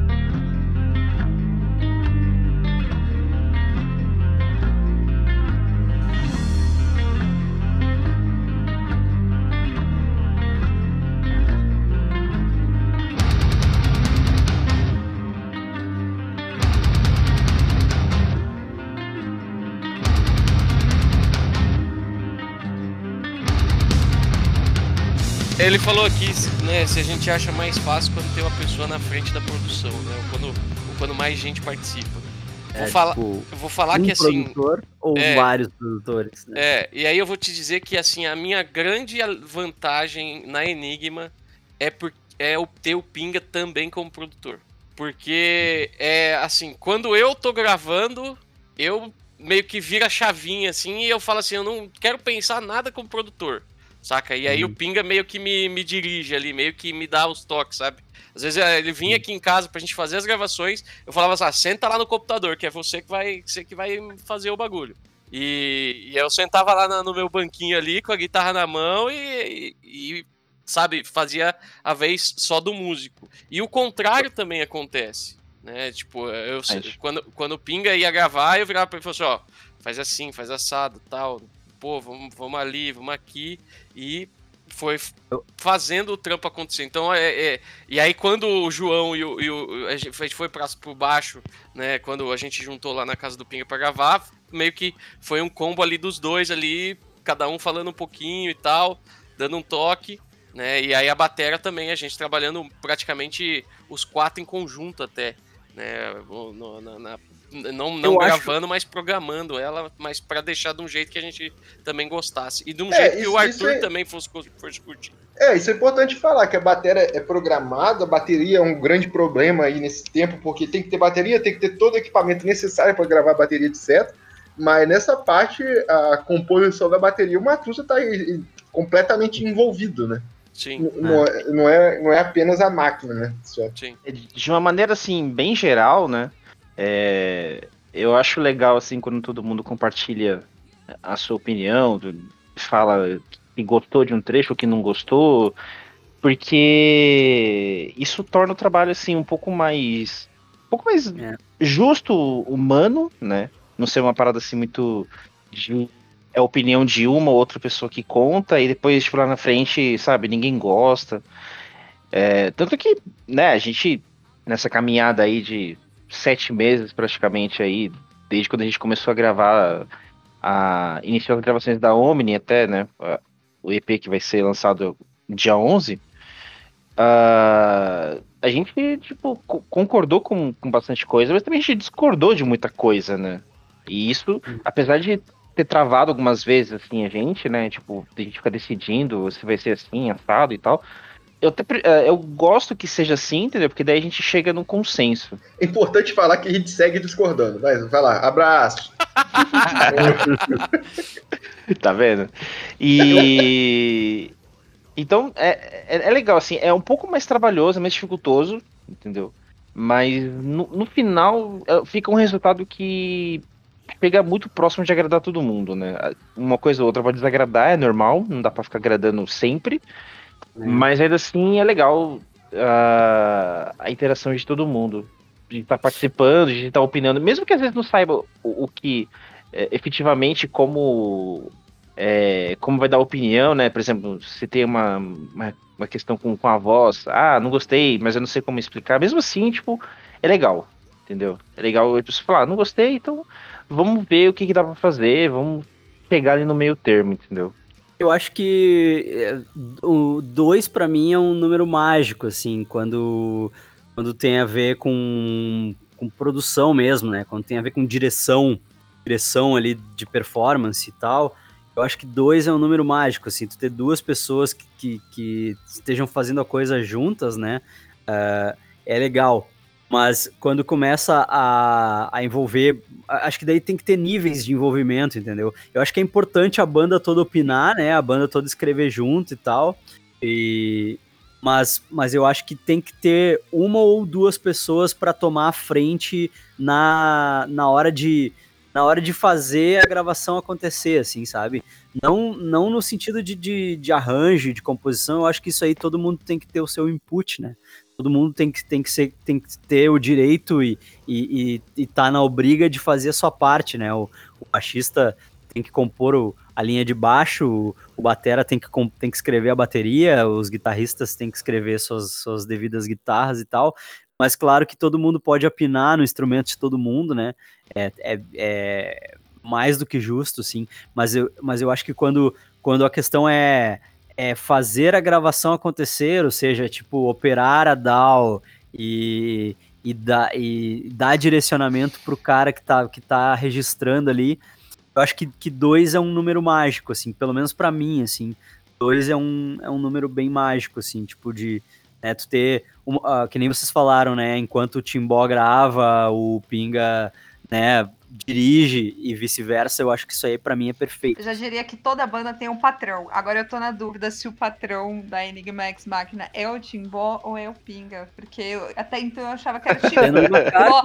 mas talvez, talvez seja porque eu conheço o Timbó, então eu não sei. Não, são os dois. Eu vou, é eu vou falar que são os dois. É Lennon e McCartney, Lennon e McCartney. É, é guarda compartilhada. É, é. É. é. Lennon e McCartney, de algum jeito, eu e Matusa é. somos o Ringo. Vocês só ficam esperando a cartinha de demissão. mentira, mentira. Cara, eu quero aproveitar uma coisa e, e perguntar para tu, Luiz, porque é, é, eu, eu, a Enigma e a Final são bandas, tá ligado? Você, cara, como é que foi assim, início da quarentena com a ideia de lançar esses vídeos? Porque eu não lembro de você ter lançado vídeo similar antes, tá ligado? Não, não, eu não, não tinha feito porra nenhuma antes. Eu. Eu, tinha, eu, tava, eu tava bem parado com, com o negócio de tocar, assim, porque eu tava terminando uma faculdade de sistemas para internet. Eu me formei, me formei em desenvolvimento. Não tô trabalhando ainda com desenvolvimento, mas eu me formei nisso aí. E, e eu tava. Eu tinha largado de mão. Eu, eu tipo, eu tinha. Tá, minhas guitarras estavam pegando pó ali, o equipamento todo tava pegando pó. E, e, e, aí, tipo, o que eu tava fazendo de gravação era trabalhar com, com locução, então, enquanto eu estudava e tal. E aí, quando chegou a, a pandemia, eu já, eu já tava formado, já tinha me formado, e, e aí eu, tipo, tava, eu já tava pensando, ah, vou voltar a tocar agora, né? Vou voltar. E aí começou, começou a se alinhar os, os projetos, assim, né? E tipo, ah, amigo meu convidando, ah, vamos fazer um lance assim, ah, vamos fazer um negócio assim e tal. E aí pintou o convite do, do Tom, que é o meu professor de técnica vocal e é vocalista do It's All Red hoje, né? E ele disse: Meu, vamos fazer um In Flames, porque há um tempo atrás eu tinha convidado ele para fazer uma banda cover de In Flames. E aí, no fim, não desenvolveu, assim. E aí, ah, vamos fazer um In Flames, o que, que tu acha? Eu disse: Ah, vamos fazer. E aí eu, eu comecei a tirar a trigger, né? E, e aí ah, comecei, comecei a, a fazer, comecei a gravar ela. E, e, aí já, já chamamos o Gustavo, que é o baixista do It's All Red, para gravar o baixo e tal. E foi, primeira, foi, foi o primeiro laboratório ali, né? E, Aí eu, tipo, ah, registrei, gravei tudo, os guri gravaram, me deram as partes deles e tal. E aí eu comecei a tentar mixar. E aí eu, aí eu fui, comecei a, comecei a estudar, comecei a ir em cima do, do Rafa, né, que é o meu guru das mix, e perguntar para ele, meu, como é que eu faço, o que que eu faço e tal. Aí comecei a assistir vídeo, né, como mixar, ah, como mixar a batera, como mixar o baixo, como mixar a guitarra tal. Aí comecei a pegar uma, uma, uma dica que outra, assim, de, de, de, tutorial do YouTube e fui fazendo, né? Fui fazendo e aí chegou no resultado. Tipo, editar vídeo eu sempre soube editar vídeo, né? E aí, aí tá, a gente fez nossos vídeos e tal, eu editei e, e joguei esse vídeo. E aí começou. Daí começou, daí, daí a gente começou a fazer outras coisas, assim, tipo, daí, porque daí ó, a, a galera pilhada, né? Um, um vai vendo, diz, ah, eu também quero fazer, ah, também quero fazer. E tipo, toda hora aparece gente, quando eu posto um vídeo, aparece gente querendo fazer alguma coisa, sabe? E eu, eu fico pensando, bah, como é que eu, como é que eu posso encaixar, um dia que eu posso encaixar esse cara para convidar ele, sabe? para fazer alguma coisa. E, e, assim vai indo. Por isso que tem aquele monte de pasta aberta ali, né? Eu, eu fui convidando a galera esperando, esperando retorno, né? E, e, aí foi, e aí foi isso aí, foi tipo. Aí, aí eu peguei, eu tinha um canal do YouTube que tinha um monte de bobagem, assim, eu peguei e limpei ele e limpei ele todo, deixei ele sem nada e, e, daí comecei a postar os vídeos ali. Comecei a fazer, comecei a fazer as coisas e postar ali, assim. E, e, aí foi indo, a gente foi fazendo, assim, né, meio, meio sem pressa, né, afinal de contas tu tá em casa fazendo nada na, né, na quarentena preso em casa, né, então, tipo, vamos fazendo conforme dá, assim, e aí foi rolando, né, foi rolando, foi rolando, tipo, o Rafa, que é o guitarrista do It's All Red, que é ah, meus brother, né, ele bem tem o canal dele, e aí a gente acabou fazendo algumas coisas pro canal dele, vide o vídeo do Nickelback, né? O Nickelback é no canal dele e tal. E, e assim a gente Erros foi. acontece. Mentira, o Nickelback agora pra mim a única comentário é rock sarado. E assim, e assim foi indo, sabe? E assim foi indo. Foi, foi, para mim foi um baita laboratório de, de mix tal, para eu poder tomar a frente de mixar os meus projetos autorais que estão né, na, na, ali na, na prancheta, né? Tá na prancheta. Tem três paradas que, que agora, ano que vem, vão começar a se desenvolver bem, assim. Porque, porque agora a gente decidiu, assim, ah, vamos, vamos, agora vamos sentar e vamos registrar valendo essas, essas coisas que a gente tem aqui em demo e tal. Então, a partir do ano que vem, a, além desses covers no canal, vai ter algumas coisas autorais também. Assim. Por, por sinal, não sei se você lembra, você me mandou umas demozinhas lá. Sim, tem um projeto, tem um projeto Lança autoral. Porra, caralho. Tem um projeto autoral que é com o que é com o Jorge, que é um amigo, que é um amigo meu, que na real esse projeto ele que tá tomando a frente, ele que tá escrevendo a maior parte das coisas e tal, né? E, e nós vamos também produzir tudo em casa, né? E, e, eu vou tomar eu vou tomar a responsa da Mix para mim.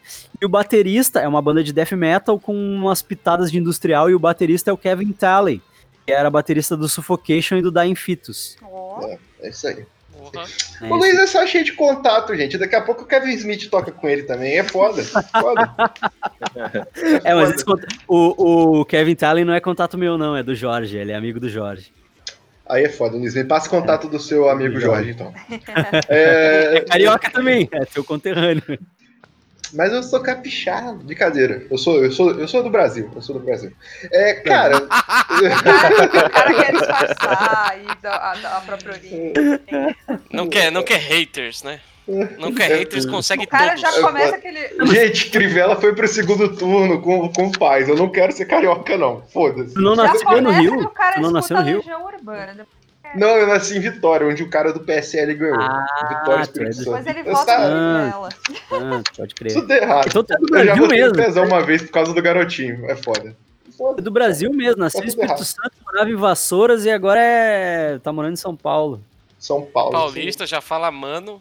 É, é. Cara, eu tenho falado rolê, eu tenho, ficado, eu tenho, eu tenho é. falado rolê e tenho ficado assustadíssimo. Assustadíssimo com Ué, qual, é que outra palavra vocês usam que não seja rolê? É. Débora, você sabe como um capixaba chama rolê? Não. Vou pro rock. Só quero falar isso pra você. rock. Automaticamente, todos os capixabas têm 40 anos, né? É, mano. Tá no Rio eles falam o quê? Baile? Vamos pro baile. A galera, a galera nasce velha já. Ah, que saudade. Todo respeito a galera lá capixaba. É um abraço pros capixabas. Não, mas eu vou pro rock é feio, mas vou pro baile é bonito demais. Saudade do, do Rio. Cara, dessa, só minha mãe dessa, fala vou pro baile. E não é baile funk, é baile tipo, sei lá. Não, é... Baile é qualquer coisa. Baile qualquer é qualquer coisa. coisa. É, fest... é a festinha. Tipo, a, gente, a gente vai tocar no, no rolê underground ali no centro. A minha mãe fala: Ah, você vai pro baile hoje. Vou pro baile. Vai pro baile. então, ir pro rock não é ir pra show de rock, não. É qualquer coisa também. Não, é qualquer coisa, qualquer rolê. É, vou pro shopping. É, vou pro rock. É. Vou pro rock. Cara, uma, um ponto muito importante, eu acho que todos vão concordar comigo aí que o Luiz falou. E eu senti isso pra caralho também, entrevistando tanto sangue de bode quanto o vermelho, é, tanto fazer parte de uma banda quanto ir invariavelmente com esse tempo de aproximação, etc. Mas, caralho, que saudade de ir num show, de tocar essas porra, hein?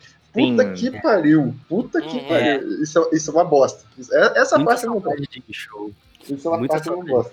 Cara, eu tenho o ingresso do Dayside comprado até hoje, que, que eu comprei, daí logo depois começou a pandemia e os caras cancelaram o show e até agora não disseram o que, que vai acontecer. Tá lá o ingresso. Será? Teu ingresso tá valendo para quando a gente reagendar o show, mas vou saber. Bicho, ia ter, ia ter o Impero aqui do, do lado de casa, cara. É foda, é foda. Meu, eu tô com ingressos. Eu ainda seis ingressos, seis shows comprados. Daí rolar, é. entendeu? Eu, eu gosto da ingenuidade dos caras marcando Not Fest pra dezembro do ano que vem. Né? É, torcendo torcendo é, que, que vai ter vacina. Oti é, é, é, o otimismo, né? O otimismo é. é. é. Cara, mas assim, mas ó, eu, só, eu tava esperando só... pra assistir, tipo, bandas que inclusive eu acho que são um pouco de influência até da Enigma, né, pô, é, que iam vir esse ano, ia ter Riverside, ia ter ah, Sowen, ia ter Ginger, tudo uhum. esse ano e no final é, se eu não me engano, se eu não me engano, o disco do Gojira era para ser esse ano, foi a pandemia que travou também. Sim, é, o é disco foda. do Red Fang também, o novo. É foda, é foda. Cara, então, é, sobre a vacina, eu só quero falar uma coisa para completar aqui. É, sou paulista e profissional da saúde desde criancinha, tá? Seus É. otários. Vou aquele abraço É. pra galera, então. Mas, Valeu. mas deixa eu perguntar um negócio. É, é bolacha ou é biscoito? É Ai, bolacha. mas bo- Cara, bolacha, bolacha é um absurdo. Mas- Sempre não, foi mas tudo bem, bolacha. porra. É bolacha, cara. Aí, bolacha. Ô, bolacha. Luiz, Se Luiz, você falar nem biscoito- conta que você biscoito chama- não toma vacina. É bolacha, Ó, sério. Luiz, Luiz, Luiz nem conta porque ele chama pão de cacetinho. Vai, sai fora, Luiz. Pão francês, pão francês é cacetinho aqui. Cacetinho. Luiz, e- Luiz e Vinha, sai fora. Gente, você tem mais algum tópico que vocês queiram abordar?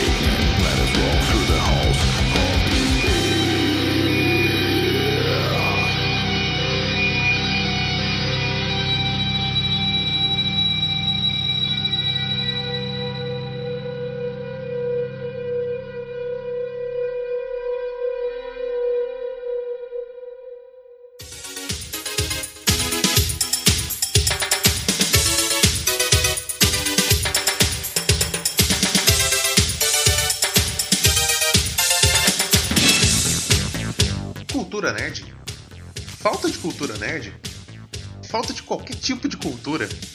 Programas com pautas tão organizadas quanto filas de 20 volumes do supermercado?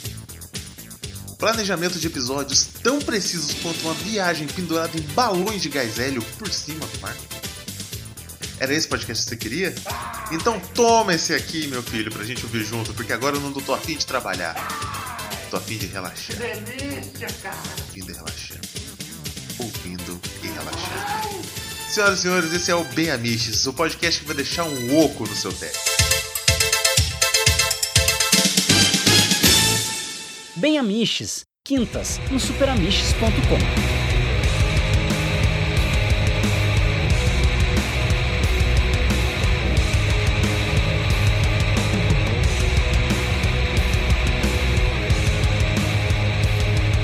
Vamos, vamos ir mais, mais específico então. Que DAO vocês usam?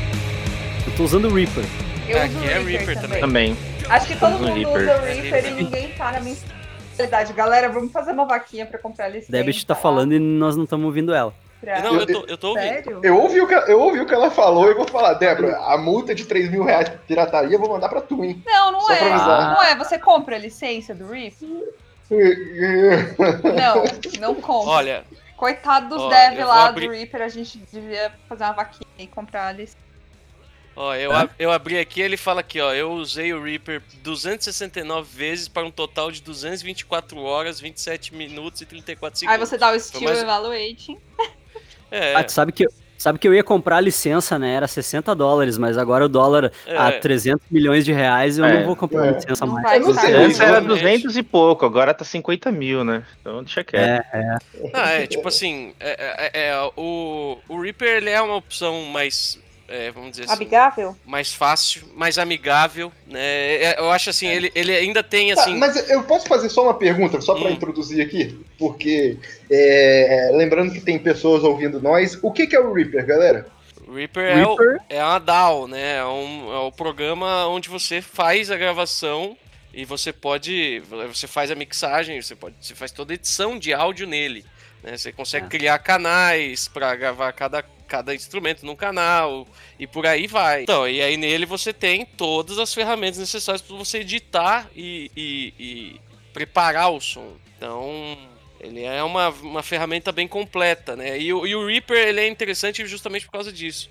Ele é um programa, né, muito leve, né? O instalador dele acho que é 25 MB, um negócio assim. É.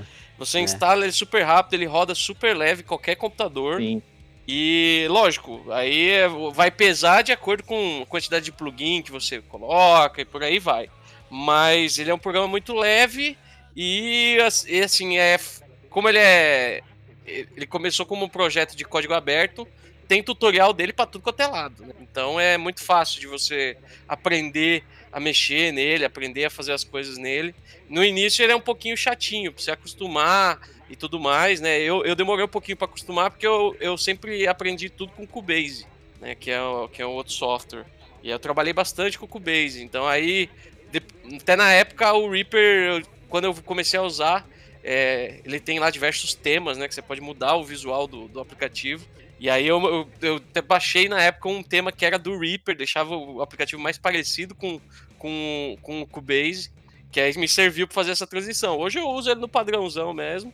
E assim, é fácil porque, por exemplo, nesse negócio de pandemia, tipo, o trampo todo de, de, de gravação da Enigma, por exemplo, é, ficou entre a minha casa e a casa do Pinga. Então, tipo, terminava, eu fazia a gravação aqui, salvava o projeto, pá, o e-transfer mandava pro Pinga, Pinga ia lá, baixava, abria lá no Reaper dele, já tava lá tudo certinho. Ele ia Exatamente. lá, gravava o que precisava gravar, fechava o projeto, salvava, mandava para mim. Então proje os projetos ficavam indo e voltando.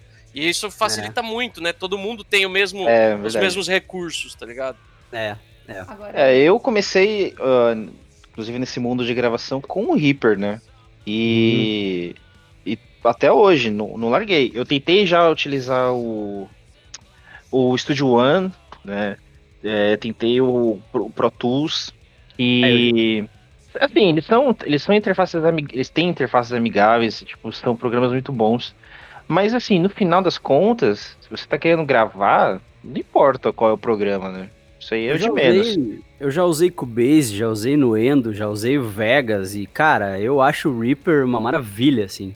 Eu acho o Reaper tipo, uma das melhores coisas que eu já usei, porque, tipo, uh, o, o, no Endo, por exemplo, para tu abrir um canal é uma burocracia, né? E o Reaper só dá dois cliques e deu, tá aberto o canal, assim, tipo, é, ridículo. Ele é bem simples mesmo, cara. É. E o, o, que me espantou na época foi que é, quando eu tava pesquisando, né, DAWs, assim, pra, pra instalar, Aí eu, tipo, via Pro Tools, Cubase, não sei o que, tipo, 10 GB, 15 GB, não sei uhum. o que, GB e tudo programa pesado, né? Aí quando eu vi falar do Reaper, eu falei, ah, vou baixar, pra, vou pesquisar. Entrei no site 11 megas pra baixar. Eu falei, não, mano, tem uma coisa errada aqui, velho. Os caras erraram é. na, no arquivo. Não é MB, era pra ser GB. É. Aí baixei, instalou, quando eu fui abrir, bagulho pronto, eu falei, mano, não é possível, cara. É. Então foi por aí. E e o Reaper é legal porque ele serve como uma porta de entrada, né? Pra você começar é, a estudar é. esse mundo, porque ele é muito prático. E caralho, aí... consegue fazer actions nele, que nem com Photoshop, assim. Tu consegue programar umas, umas actions, assim, que bah, facilita muito. Assim. Pô, cara, ele é, ele é muito bom. Então, quem tiver começando aí nesse mundo aí, baixa o Reaper que é, que é sucesso aí. Bah, total. Ah, ele tem muito recurso. E eu acho os plugins nativos deles, eu, eu uso vários, assim. Sim, muito eu bom. também o EQ que eu uso é o EQ nativo do Reaper. Eu não ah. uso outro EQ. Ah, eu acho, eu uso, eu usei muito o, o, o compressor dele para fazer sidechain. Uhum. É, é que, uhum. meu, ele é muito fácil de você fazer o sidechain e, porra, foi uma maravilha, né, pra, pra gravar o, o trampo.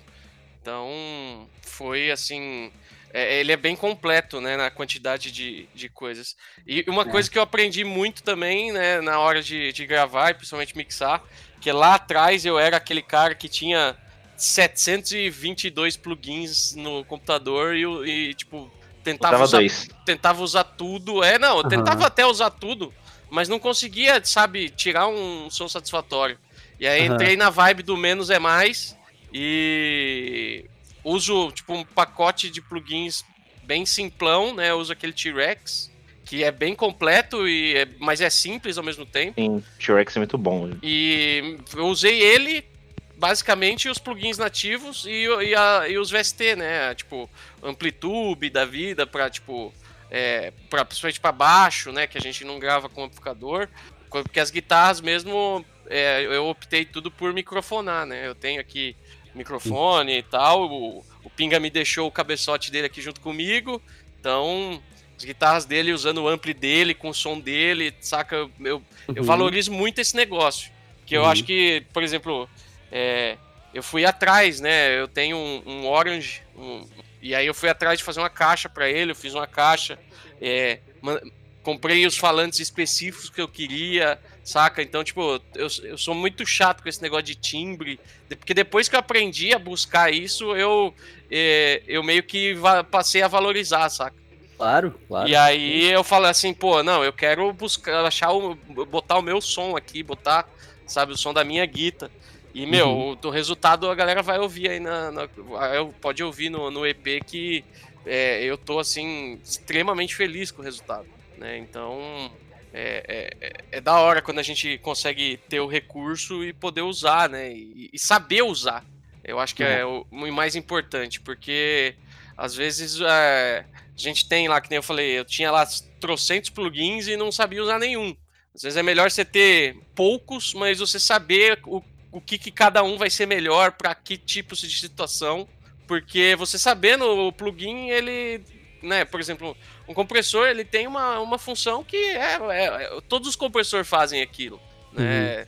Então você sabendo como, como usar o compressor é que é a grande diferença, né? É. Então eu acho que esse foi o grande diferencial, principalmente é, né, pra, pra gente, mas que é uma coisa que a galera precisa, acho que aprender um pouco mais é, até pra, tipo, trazer mais qualidade. Não é difícil você fazer trampo de qualidade. Eu vejo muita gente fa que fala que o, os plugins nativos do Reaper são ruins, mas eu vejo que tipo, esse preconceito ele é muito mais por uma questão estética do Sim. que funcional mesmo, porque se você olhar os plugins nativos, eles são bonitos mesmo, sabe? Eles são bem. Uhum. É, parece programa assim de 1999, sabe? Mas eles é. funcionam, cara. Eles funcionam muito bem. Eles, eles entregam. O delay é tribom. O delay eu acho tribom. O, o, o pitch é bom. Aquele reapit do, uhum. do Reaper que é para você mexer na, tipo, na tonalidade, né? Do, uhum. Da faixa. Cara, ele é incrível, sabe? Ele é incrível. O, o, aquele de tirar noise também, o Reaffir, aquilo é maravilhoso, cara. Ah, aquilo tira sim, barulho. Sim. Ah, tá louco. Então é, é, Eu vejo que as pessoas gostam muito de, das coisas muito floridas, né? Que, uhum. que é o, que o plugin seja bonitinho, tem uma corzinha ao... aqui e ali. Igual não, o cara. hackzinho físico do troço, né? O é... físico. Assim. E não, cara, o, o lance é, é o, a funcionalidade. Entregar o que ele, o que ele se propõe. E eu, do, é. os, todos os, os, que eu usei do Reaper, não, não cheguei a usar todos, mas todos que eu utilizei, todos são, foram muito bens, assim, para mim. É. Eu acho bem bons os plugins nativos do Reaper. Acho que é isso aí, né? Isso aí, galera. Eu ia só fazer uma observação aqui, que era o, o momento, me explique como se eu tivesse 5 anos pro Reaper e mais software.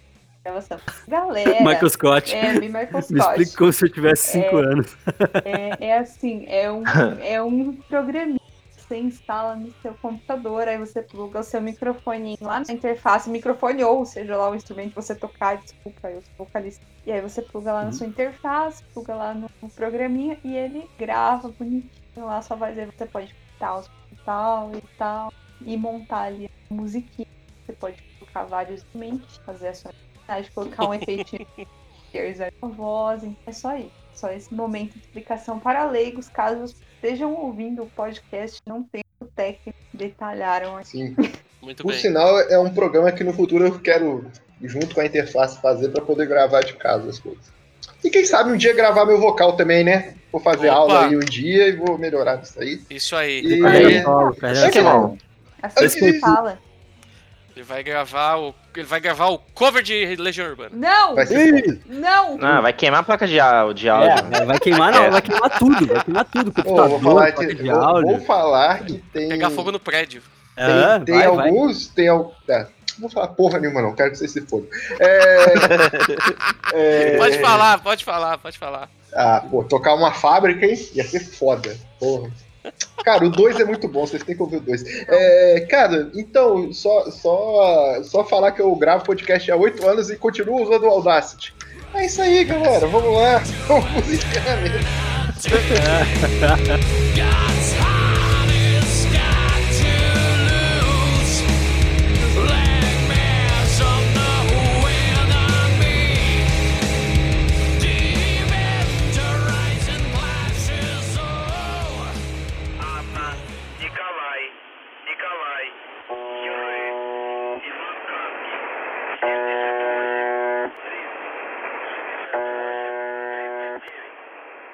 Ah, é. Então, nos encerramentos vai ter aquela parte das dicas culturais, tá bem? Ah, eu Antes... ia te perguntar, vai ter indicação? Eu tenho claro que vai ter, claro que vai ter, claro que vai ter. Antes de mais nada, eu quero pedir desculpa aos meus colegas de mesa, tirando Timbó e Pinga, que eu vou perguntar a eles. Eu vou colocar como música de encerramento alguma música do, do Enigma Machine, vou passar pro Timbó. Timbó não, vou passar pro Pinga escolher, que Timbó já veio aqui mais vezes, tá bem? E, e o Pinga vai escolher é, uma música sem pressão nenhuma, tá, Pinga? Tiamat, tá bem, Pinga? E, e, e, eu vou chamar cada um de vocês, vocês vão fazer essas indicações e façam seu jabás novamente também, por favor. É, vamos começar com o Luiz, então. Vai lá, Luiz. Ah, vai lá no meu canal lá que tem os covers de quarentena maravilhosos, covers lindos, bonitos, eu toco guitarra, às vezes eu canto, eu convido meus amigos para fazer cover comigo e quem quiser fazer cover comigo se atira, é só me chamar que a gente faz. se joga na gandaia, é. o, o link do canal tá no post lá, é é YouTube barra Folkvais, que é o meu sobrenome, né? Isso, vai estar tá no post, vai estar tá no post, porque eu não consigo escrever esse sobrenome, eu sempre tento, não vai. Não vai, foda-se. meu sobrenome é difícil também, eu entendo, tudo bem. É, eu vou indicar, cara, vou indicar duas séries, mas elas são curtinhas e tu mata cada uma das temporadas em uma hora. Porque são séries que foram feitas para um streaming americano chamado Quibi, que ele faliu esse ano e ele, ele era um streaming voltado para smartphone. E, então eles faziam séries que os episódios eram curtos, eram tipo cinco, de 5 a 8 minutos, assim, cada episódio, né? Ah, que foda. E, é, e tem, tem uma série que chama 50 States of Fright, tem duas temporadas, e ela foi criada pelo Sam Raimi, né, o cara do Evil Dead e tal, para quem não, não associa o nome à pessoa, ele é o, o, o gênio por trás do Evil Dead, né? E ele é uma série de antologia de terror baseada em lendas urbanas dos estados americanos. Porra, que foda! Caralho. O piloto é dele, o piloto é escrito e dirigido por ele e pelo irmão dele, que é sobre uma mulher que é mulher de um lenhador e ela perde o braço e o cara faz um braço de ouro para ela. E aí ela morre e ela quer ser enterrada com o braço de ouro e depois ela volta para buscar o braço de ouro e e é bacana, é, é legal, assim, é, é bem. É, é um terror de, de muito bom gosto, assim, com bastante gore.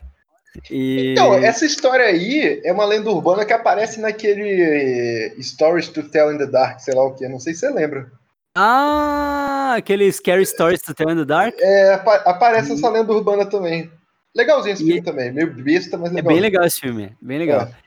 E daí então cada episódio, cada episódio é feito por, por uma pessoa, né? Feito por um diretor e tal, e são várias historinhas de terror baseadas nos estados americanos. Acho que a ideia era fazer 50 histórias, mas aí o Quibi faliu e só tem duas temporadas do troço, então não tem 50, não tem 50 episódios, né?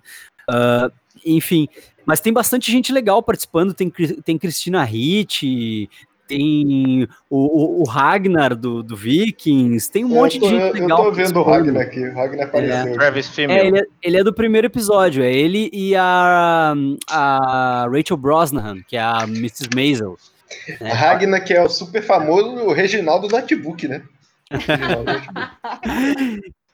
e a outra série que eu vou indicar também é do Quibi, e é uma série com a Anna Kendrick, que chama Dummy é, ela é escrita, na verdade é uma série meio, meio uh, meta, assim, autobiográfica. Ela é escrita por uma mulher chamada Cody Heller, que é a namorada do Dan Harmon, o cara do Community, uhum. do Rick Morty, né, o criador do Rick Morty e tal. E, e ela, ela, a Anna Kendrick faz a uh, própria autora da Harmon na série, só que ele é interpretado pelo Donal Logg, aquele cara que era do Gotham, tá ligado? O cara que era o parceiro do, do comissário Sim, é, era o Harvey, né? É, Harvey, isso, é, é. outro Harvey. Isso aí, esse aí. Isso, e, e, daí ela é namorada do Dan Harmon e o Dan Harmon fala para ela que ele tem que ele tem uma sex doll. Porque ela é roteirista e ela tá sempre tentando vender as coisas que ela escreve, né? Tentando vender piloto de série e tal. Só que ela é sempre ofuscada pelo fato dela ser namorada do Dan Harmon né? Que é, tipo, super inconveniente, assim, tipo, ela vai nas reunião de pitch com, com os caras da, dos estúdios, e aí eles falam, ah, tu é namorado do Dan Harmon, né? Bah, ele é um gênio, não sei o quê, tipo, e ela nunca consegue, né, ter o espaço dela, assim. E aí, quando ele, ele conta para ela que ela tem uma, que ele tem uma sex doll, assim, ela descobre onde tá a sex doll, e quando ela acha a sex doll, a sex doll começa a conversar com ela.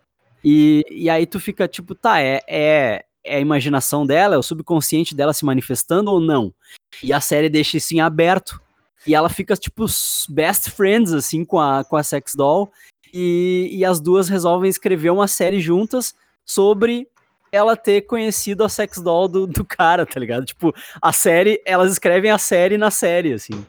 E é Foda. muito engraçado, cara. É muito engraçado. A mina que faz a sex doll é muito engraçada. Que, tipo, é uma boneca com uma cara de CG, só que a voz é uma atriz. E, cara, é bem engraçado, assim.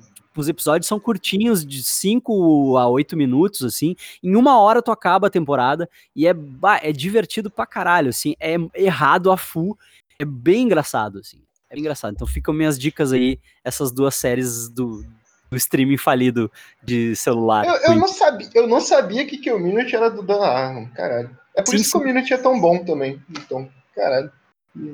Exatamente. É, pô, que foda, vou ver. Eu vou, acho que eu vou ver os dois, na verdade. Porque um dá pra ver com, com a Gisela. Tá bom que a gente arranja umas séries da hora. Que a gente tá revendo arte pela décima vez. É, Débora, você faz, manda seus trabalhos novamente aqui, tá bem? Lembrando que os links vão estar todos no post e suas indicações. Bom, é, bom queria pedir aí para a galera que está ouvindo, que quiser conhecer um pouco mais do meu trabalho e do trabalho da minha banda, a gente está lá no YouTube, youtube.com.br Final Disaster Official Channel. A gente está no Spotify, Deezer, é, Apple Music, Amazon Music, que mais que tem aí de streaming? Todos os streamings. É, é, só procurar lá Final Disaster e Facebook também, facebook.com.br Final Disaster Oficial, Instagram, mesma coisa. Então segue a gente, a gente faz umas coisas bem legais, assim, além da. para quem não conhece a banda, além da, da parte musical, nós somos uma banda que a gente trabalha com a temática de, de horror, então a gente faz aí, enfim, vídeos e recomendações de, de, materiais de horror. A gente fez recentemente o nosso festival também, a gente teve alguns curta, curta-metragens de, de horror, algumas ilustrações, então a gente trabalha muito com essa parte da, da arte do horror. E na semana que vem a gente deve lançar aí o nosso novo clipe, Blood Red Creation. Então, quem tiver inscrito lá no nosso canal já, já não vai perder. Esse clipe tá bem legal. A gente gravou ele no esquema DIY também, assim, na, na pandemia, e, e tá bem legal. Foda. E, Massa. e queria agradecer também a galera da Associação dos Produtores de Filme de Terror de Baixo Custo pela ajuda na gravação desse Brincadeira, mas é Legal. sério. Eu fui pesquisar algumas coisas aí para fazer o clipe e encontrei essa associação dos produtores de filmes de terror de baixo custo. O pior que, o pior que para mim tava sério, pô. E, e, é, sim, e existe mesmo. Eu já tinha acreditado. Não, existe mesmo. E, e eu peguei umas dicas muito boas lá que ajudaram bastante a, a, na construção do clipe. Eu queria agradecer aí, apesar de que eles não vão ouvir o podcast, mas enfim. É... E de divulgação cultural, eu queria começar divulgando um festival online, já que a gente está falando de festivais online, que vai rolar Boa. no sábado à noite, no sábado às 19 horas, no canal da Red Bengueira, tá? Red Bengueira é uma página no Instagram que, que faz divulgação de, de bandas de rock e metal feminino. E elas vão fazer um festival chamado Vox Festival, que, que vai ser um festival bem diferente, umas bandas bem mais focadas em underground mesmo. E, vai tocar lá Bleak Wind, que eu acho que eu até indiquei aqui no último podcast, que é uma banda ah, sim, que. É. Você indicou, eu, eu gostei pra caralho. Amo, né? Que é uma banda de Black Gaze, que é uma mina só que faz tudo sozinha, grande marina sim. e fodida, assim, ela, ela é maravilhosa. É, queria indicar também aqui o lançamento da, do EP da banda dos meus amigos aí, da, da banda Enigma X Máquina, que vai ser aí na, na sexta-feira em todas as plataformas. é, eu não podia sair daqui sem fazer isso, senão eu, eu seria expulsa. É... Imagina. Brincadeira, gente. Seria sim, não, não vou fingir, não. Seria sim. É, queria indicar para vocês também um lançamento aí para quem, eu não sei se mais alguém aqui ou que esteja ouvindo é como eu, muito fã do, do rock dos anos 2000 ali, de quando a gente era adolescente, né? Tô denunciando a idade ali, a gente ouvia Evanescência ali no, na escola, System of a Down ali no, no recreio, né?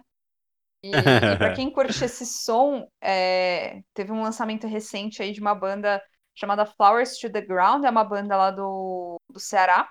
E eles lançaram hum. um álbum deles, assim, que, que tem bem essa pegada do rock dos anos 2000 e tá muito legal. Então, Dá uma. Eu adoro essas bandas. Adoro essas bandas dos anos 2000, Fuel, uh, uh, Our Lady Peace, Vertical Horizon.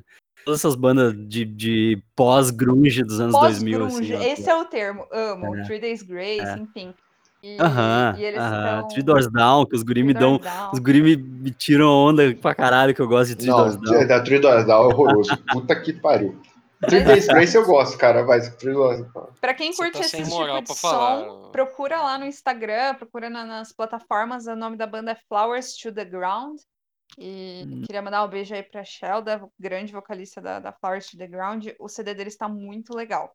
E já que, que pode recomendar a série também, eu acho que é uma série que tá super hypada, todo mundo tá assistindo, mas eu preciso aproveitar o momento pra enaltecer a série The Boys, que Ah, é demais. tudo que eu que, demais. tudo que eu queria na minha vida é uma série sobre matar super-heróis, porque o super-herói tem que acabar. Então, pra mim, é a melhor série que eu assisti nos últimos tempos e então, Por sinal, eu e o não Luiz assistiu- estamos num, num bem amiche sobre a segunda temporada. Então, Eu gravei um Geek Burger sobre a segunda temporada também, que eu vou lançar em janeiro. eu ainda não e eu não terminei. tô, né, Luiz? Eu ainda Aquele não, abraço. eu ainda não terminei a segunda temporada, então não vou ouvir pra não, não tomar spoiler aí, mas cara, Ah, mas até tu. Até, até tu. Incrível. eh, até eu terminar de editar, tu já vai ter visto tudo. ah, então beleza. Aí já vai dar pra ouvir. Então, É. assim, é, não, se você não assistiu ainda, eu sei que todo mundo assistiu, porque é mó hype, um monte de gente veio me indicar e eu comecei a assistir, eu tô totalmente vidrada nessa série. É muito bom. Assistam maravilhoso. Muito e, boa mesmo. e é isso aí, o super-herói tem que acabar, e é isso. Recomendações culturais são essas. E digo mais, o super-herói e o rock tem que acabar. Estamos lutando pra isso, galera. É isso aí. Vai tomar no cu, Vini. Eu nunca falo mal do Gartienes. Eu sou o maior fã do Gartienes. falando mal do cara esses dias aí, É, palhaço. cara. Não, agora vai aproveitar, ter faixa aproveitar sua, pra dar uma cara. dica aí. Aproveitar dar uma dica puta. cultural, então. Ah, só pra, só, só dar porque eu entrei aqui, só pra encher o saco. Queria mandar um abraço pra todos os colorados que estão ouvindo a gente e indicar uma banda de depressive black metal chamada Daylight, do Alex, que é colorado. Fica Porra! Um abraço aí. Inter que foi eliminado pelo Boca nos pênaltis. Da Falou, Abelão! Fui! É mesmo? Ô, só pra dar uma. Que merda. Muito bom. Eu vou falar pro Alex isso. Ele, que- ele, que ele acabou, ele mandou mensagem aqui. Ele tá no Ah. servidor também. Tá, Ah, então. tadinho. Tá bem. É, Timbo, vai você então. Agora eu vou ter que deixar o Vini, porque ficou legal. Hum, Filha tá, da puta. Então, então vamos lá. É, Bom, nós estamos aí lançando nessa sexta-feira, agora dia 11 de dezembro, o nosso primeiro EP, né, o The Event Horizon, o trabalho, é o primeiro primeiro trabalho de estreia da Enigma X Machina. Eu tô olhando aqui no chat, eu tenho que parar de olhar. É, é, e é o primeiro, tra- primeiro trabalho aí, né, da Enigma X Machina, aí, primeira compilação de desgraça da- dessa banda de cunho duvidoso. É, e a gente vai estar aí nas principais plataformas, né? Spotify, Deezer, Apple Music, YouTube, inclusive em plataformas aí pouco usuais, é, como o glorioso Boomplay, que é um serviço de streaming da Nigéria. olha, E para você aí, amigo nigeriano, você pode escutar Enigma X Machina aí na Nigéria. E também no, no Angrami, que é um serviço de streaming para os países de língua árabe. Então você é árabe aí maravilhoso. também.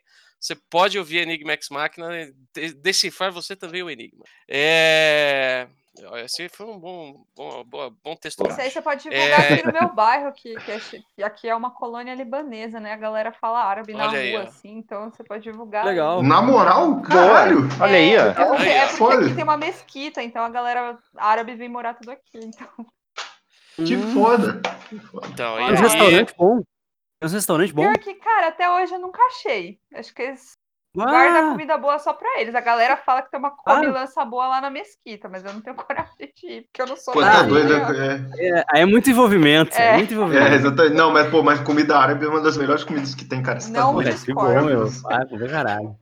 Maravilhoso demais. E, bom, você pode encontrar o- todo o trabalho da Enigma também no Facebook, facebook.com.br Enigma X Machina, arroba Enigma X Machina também no Instagram, e o youtube.com também barra Enigma X Machina, né, que são as nossas, nossas principais redes sociais aí. É, se você gostou do nosso EP, se você ouviu o nosso EP, manda aquele salve pra gente, dá aquele, manda aquela mensagem, fala, ah, o Timbó, o Timbó é um- uma merda de vocalista, pode mandar.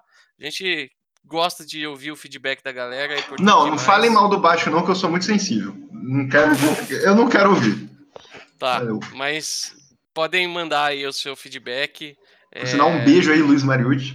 Nunca Importante esquecer. demais. Os Mariante viu teu show. Deu meu show, caralho.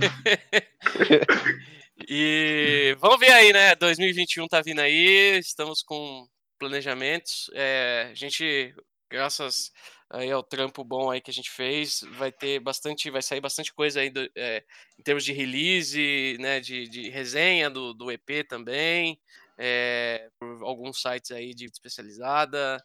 é, que eu espero que sejam agradáveis, né? E a gente tá com uns planos bons aí pro ano que vem. Vem clipe, vem mais música. Vamos, vamos torcer aí pra dar tudo certo. Dar E as certo. minhas indicações, eu, eu queria dar três indicações, as três de música.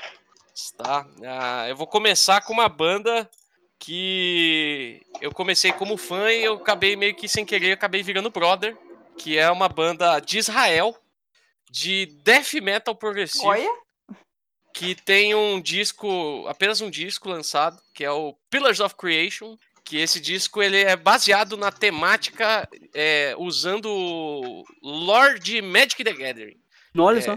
que é o, ob- é o Obsidian Cara, Tide. só- vou me meter aqui. Você, você, você, banda. você- Cara, eu indiquei. Eu Ué, mas, indiquei foi, mas foi você mesmo que me indicou Matusa, isso. cara. Eu gostei bastante. E pra ti, e não me lembro o que, acho que fui pra eu mim, que fui caralho. agradecer o Matusa por ele ter me indicado, e na real eu que tinha indicado pra ele porque eu sou um mongoloide. Isso, né? Descasso, meu. Descasso, E é um puta disco, Israel, cara. né? Vai se fuder. Muito bom. cara. Descasso. Então, isso. Você é, um brother deles, Pinho? Então, o que que aconteceu? Eles fizeram, eles estão fazendo um crowdfunding para lançar o, o, o Pillars of Creation em formato vinil. Eu sou, né, louco de vinil, gasto quase todo o meu dinheiro comprando disco. E, e aí eles estão fazendo esse projeto e tal, e aí eu fui lá pra ajudar, tá ligado? Aí eu fui lá e comentei no post, assim, no, no Facebook, tinha pouco, não tinha tipo, comentários quase, falei, pô, vou apoiar com certeza e tal. De repente subiu um pedido de amizade no meu Facebook e era do guitarrista da banda. Aí, Timbó, Ah, porra, legal. vamos tocar com esses filha da mãe. E aí, filha da tipo, mãe é, é elogio. É elogio. E aí a gente começou. a- Aí eu, tipo, meu, fiquei besta, né? Aí aceitei e tal. Aí mandei uma mensagem, falei, pô, fiquei meio surpreso tal com o pedido de amizade. Ele, não, pô, tô vendo aí que você toca também e tal.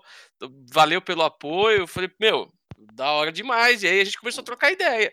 Né? E aí, inclusive, ele já ele ouviu os, os singles da Enigma, achou muito Timbó, foda. é isso. O sinal você fala assim: By the way, I have a band, a band too. Band Não, então, is. e- e- ele mesmo perguntou, porque Ele ele viu, viu, ele, é? ele viu as minhas fotos tocando, ele falou assim, pô, e você tem banda, o que, que você faz My tal? band is Riddle, Riddle versus Martini.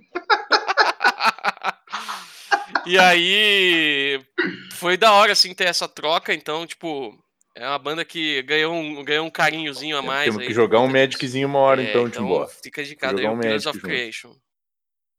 Por favor.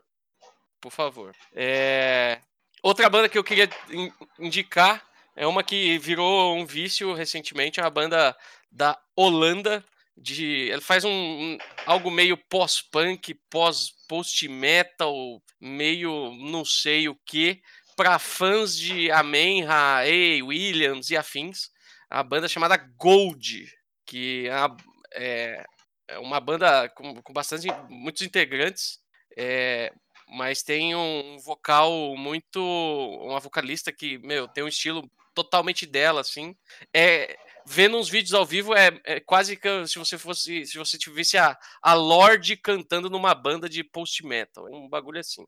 É, é muito doido. E eu gostei muito do som, gostei muito da. da, da do, do, tipo, do visual dos caras e da, da estética do, das capas dos discos e por aí vai.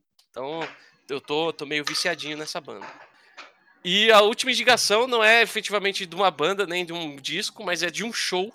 É, tem uma banda de grind, é, meio grind, meio também é, sludge, né? Que é uma banda que teve vida curta, inclusive. Foi formada em 2010, lançou o seu segundo disco ano passado, que é o.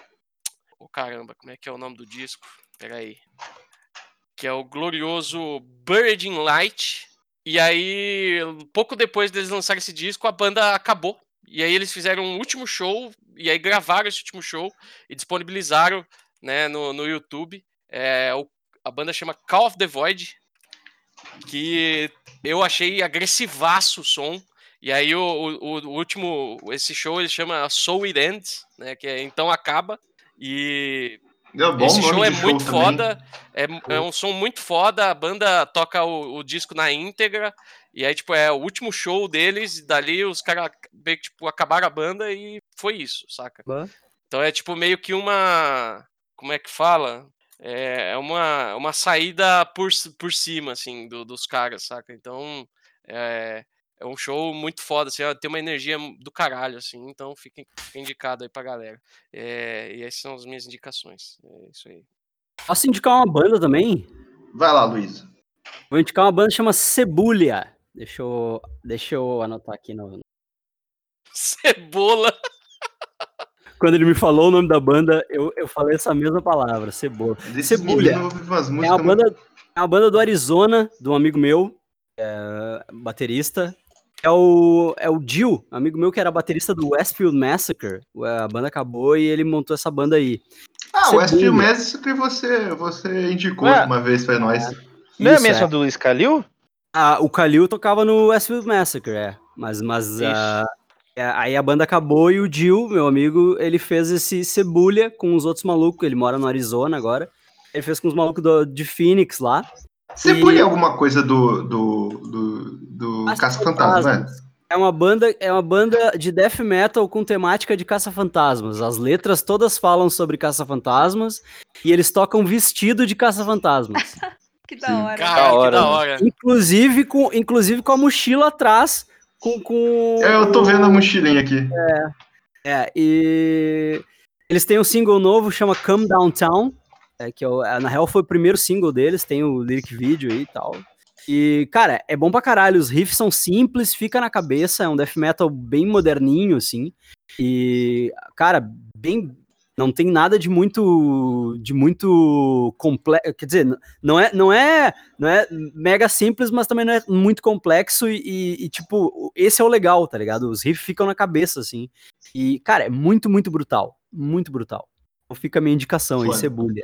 Foda, foda. Cara, antes de chamar o Pinga, porque o Pinga que vai encerrar escolhendo a música também, eu vou fazer a minha indicação, mas antes de mais nada, eu quero agradecer meus amigos aqui.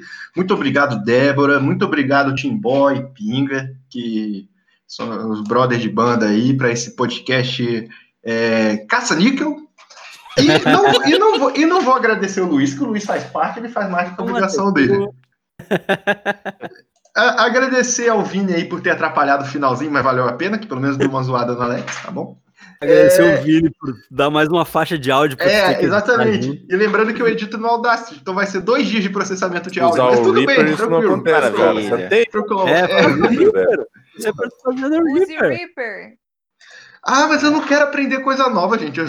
Calma. Ah, Você vai é. ter que É aprender. fácil de usar, tipo, você, você, você vai aprender muito intuitivamente. Eu vou, eu, eu vou É. aprender. Um dia eu vou Já aprender. vai sair um usando, não vai nem ter curva de aprendizado, só vai sair usando. Aí, Luiz Se Mariucci, eu tiver um pouquinho de curva de aprendizado, vou mandar uma mensagem ele cada um de vocês. Ah, se o, se se o Luiz mandar, a gente faz, a gente faz. É, cara, e eu quero indicar, eu sou o, o, maloqueiro do filme de terror, e eu tenho visto de vez em quando, quando dá, uns curtas. Já vejo há muito tempo, já no, no YouTube, né? E tem alguns canais interessantes, o Scream Fest, tem o tal do, acho que é um diretor que é Bennett Pellington, e tem o Short of the Week. Tem um curta que ficou famoso, tem quase um milhão de views, que é Other Side of the Box. É 15 minutos só. Não tem explicação nenhuma, não tem um. um não é igual o filme que tem que ter uma explicação no final, então isso é maravilhoso. É só, é só uma história de terror. E é muito bom, muito bom. Fiquei com medinho, e tem tempo que eu não fico com medinho de coisas de terror em geral. Assim, é, tive, tive uma insônia que invariavelmente fiquei lembrando, tá ligado? Então, achei da hora. Achei da hora. Então, se, se vocês têm um pouquinho de medo, não vejam à noite. Não, não, mas não tem nada demais também. É só bem, bem escrito, bem roteirizado e foda. Foda, foda. E é isso. Só isso. Vou passar uma indicação só. É, De comida, quero pedir desculpa pro Vini, não comi nada diferente essa semana, então teve uma marmita aqui de nhoque ao molho de bolonhesa de soja que foi top esses dias aí que, que minha digníssima fez, porque lembrando que eu sou péssimo na, na cozinha aí, foi top e é isso, Vini, não tem nenhuma comida interessante pra indicar nesse episódio não. Pinga, Aí. sua indicação e a música de encerramento Tiamat, tá bem? Eu vou. Eu vou começar contrariando você, porque a música de encerramento tem que ser Veritate. Ah. Não! Olha, olha, nem, nem a sua cara Tem que metade estar em, tá minha- em minhas mãos. Ah. Eu tinha, eu tinha que ter Porra, escolhido o Timbó, ser- foi trouxa. Podia ser. Podia ser Singularity. né? Ah, vocês nem. Tá. Veritate é já Eu tô- encerramento do álbum, então. Eu tô fora da banda. Foda-se. Cara- Vai lá, fala aí. E. Deixa eu abrir aqui o meu Monte Sua Banda do Palco Wall aqui. Caraca, pegar eu um lembro, baixista. eu, eu, eu, le- eu lembro dessa porra. Caralho, foda. Não tinha ninguém vassouras pedindo. quem quiser ir me procurar no Instagram é arroba pingatuso. O Timbó já deu jabá aí da banda, mas só reforçando, siga a gente lá no, no Instagram, Facebook, YouTube, que é Enigma X Máquina, qualquer um dos meios. E a minha indicação cultural é um documentário e me surpreendeu porque eu esperava uma coisa assim totalmente idiota e o bagulho tomou uma proporção tão absurda no final que eu fiquei assim, pá, que eu vi. Que é uma série que tem, que tem no Netflix. Eu não sei se tem, tem na Amazon Prime, mas acho que não. Que se chama Don't, Don't Fuck with the Cats. E, Pariu, é muito bom. cara, é começa, assim, é tão de boa, assim, que, de boa entre aspas, né? Mas, tipo, começa assim num negócio, um caso de internet, né? Um cara postou um vídeo lá, maltratando uns gatos, não sei o quê. E. Só que, meu, o o bagulho toma uma proporção tão foda. Tipo, o bagulho sai da internet, vai pra vida real, começa a virar perseguição. Cara, é, é sinistro o bagulho e é muito foda essa série. É bem legal mesmo. Ela tem, acho que. Tem, acho que são três episódios, se eu não me engano. É cada um com uma hora, mais ou menos. E, meu, vale muito a pena, velho. Muito a pena mesmo, porque é, para quem gosta de, desse, é, gosta de conteúdo assim de, de investigação e tem um pouco de suspense ali, então, meu, vale muito a pena. Inclusive, aproveitando o gancho aí do Pinga, tem uma música aí de uma banda aí, chama Enigma X Machina, que fala muito bem sobre o poder da informação e da manipulação da informação. Exatamente. Chama-se mas- Revelations. Mas que, mas que Inclusive, cavada, só, caralho. só porque o Timbó fez esse link, tem que terminar com Revelations. Pronto. Tá. Vamos terminar. Sim, já dessa emenda aí. Tá bem, então. Então, tchau. Tchau pra todo mundo. Obrigado, galera. Obrigado aos ouvintes. Tchau, gente.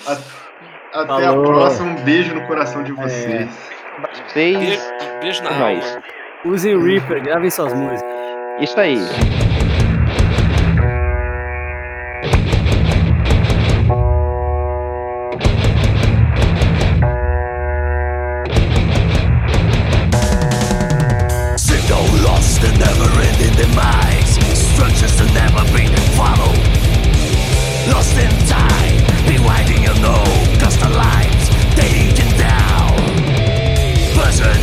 Circles around the Corpses never found Radio sounds of Cross the borders of mankind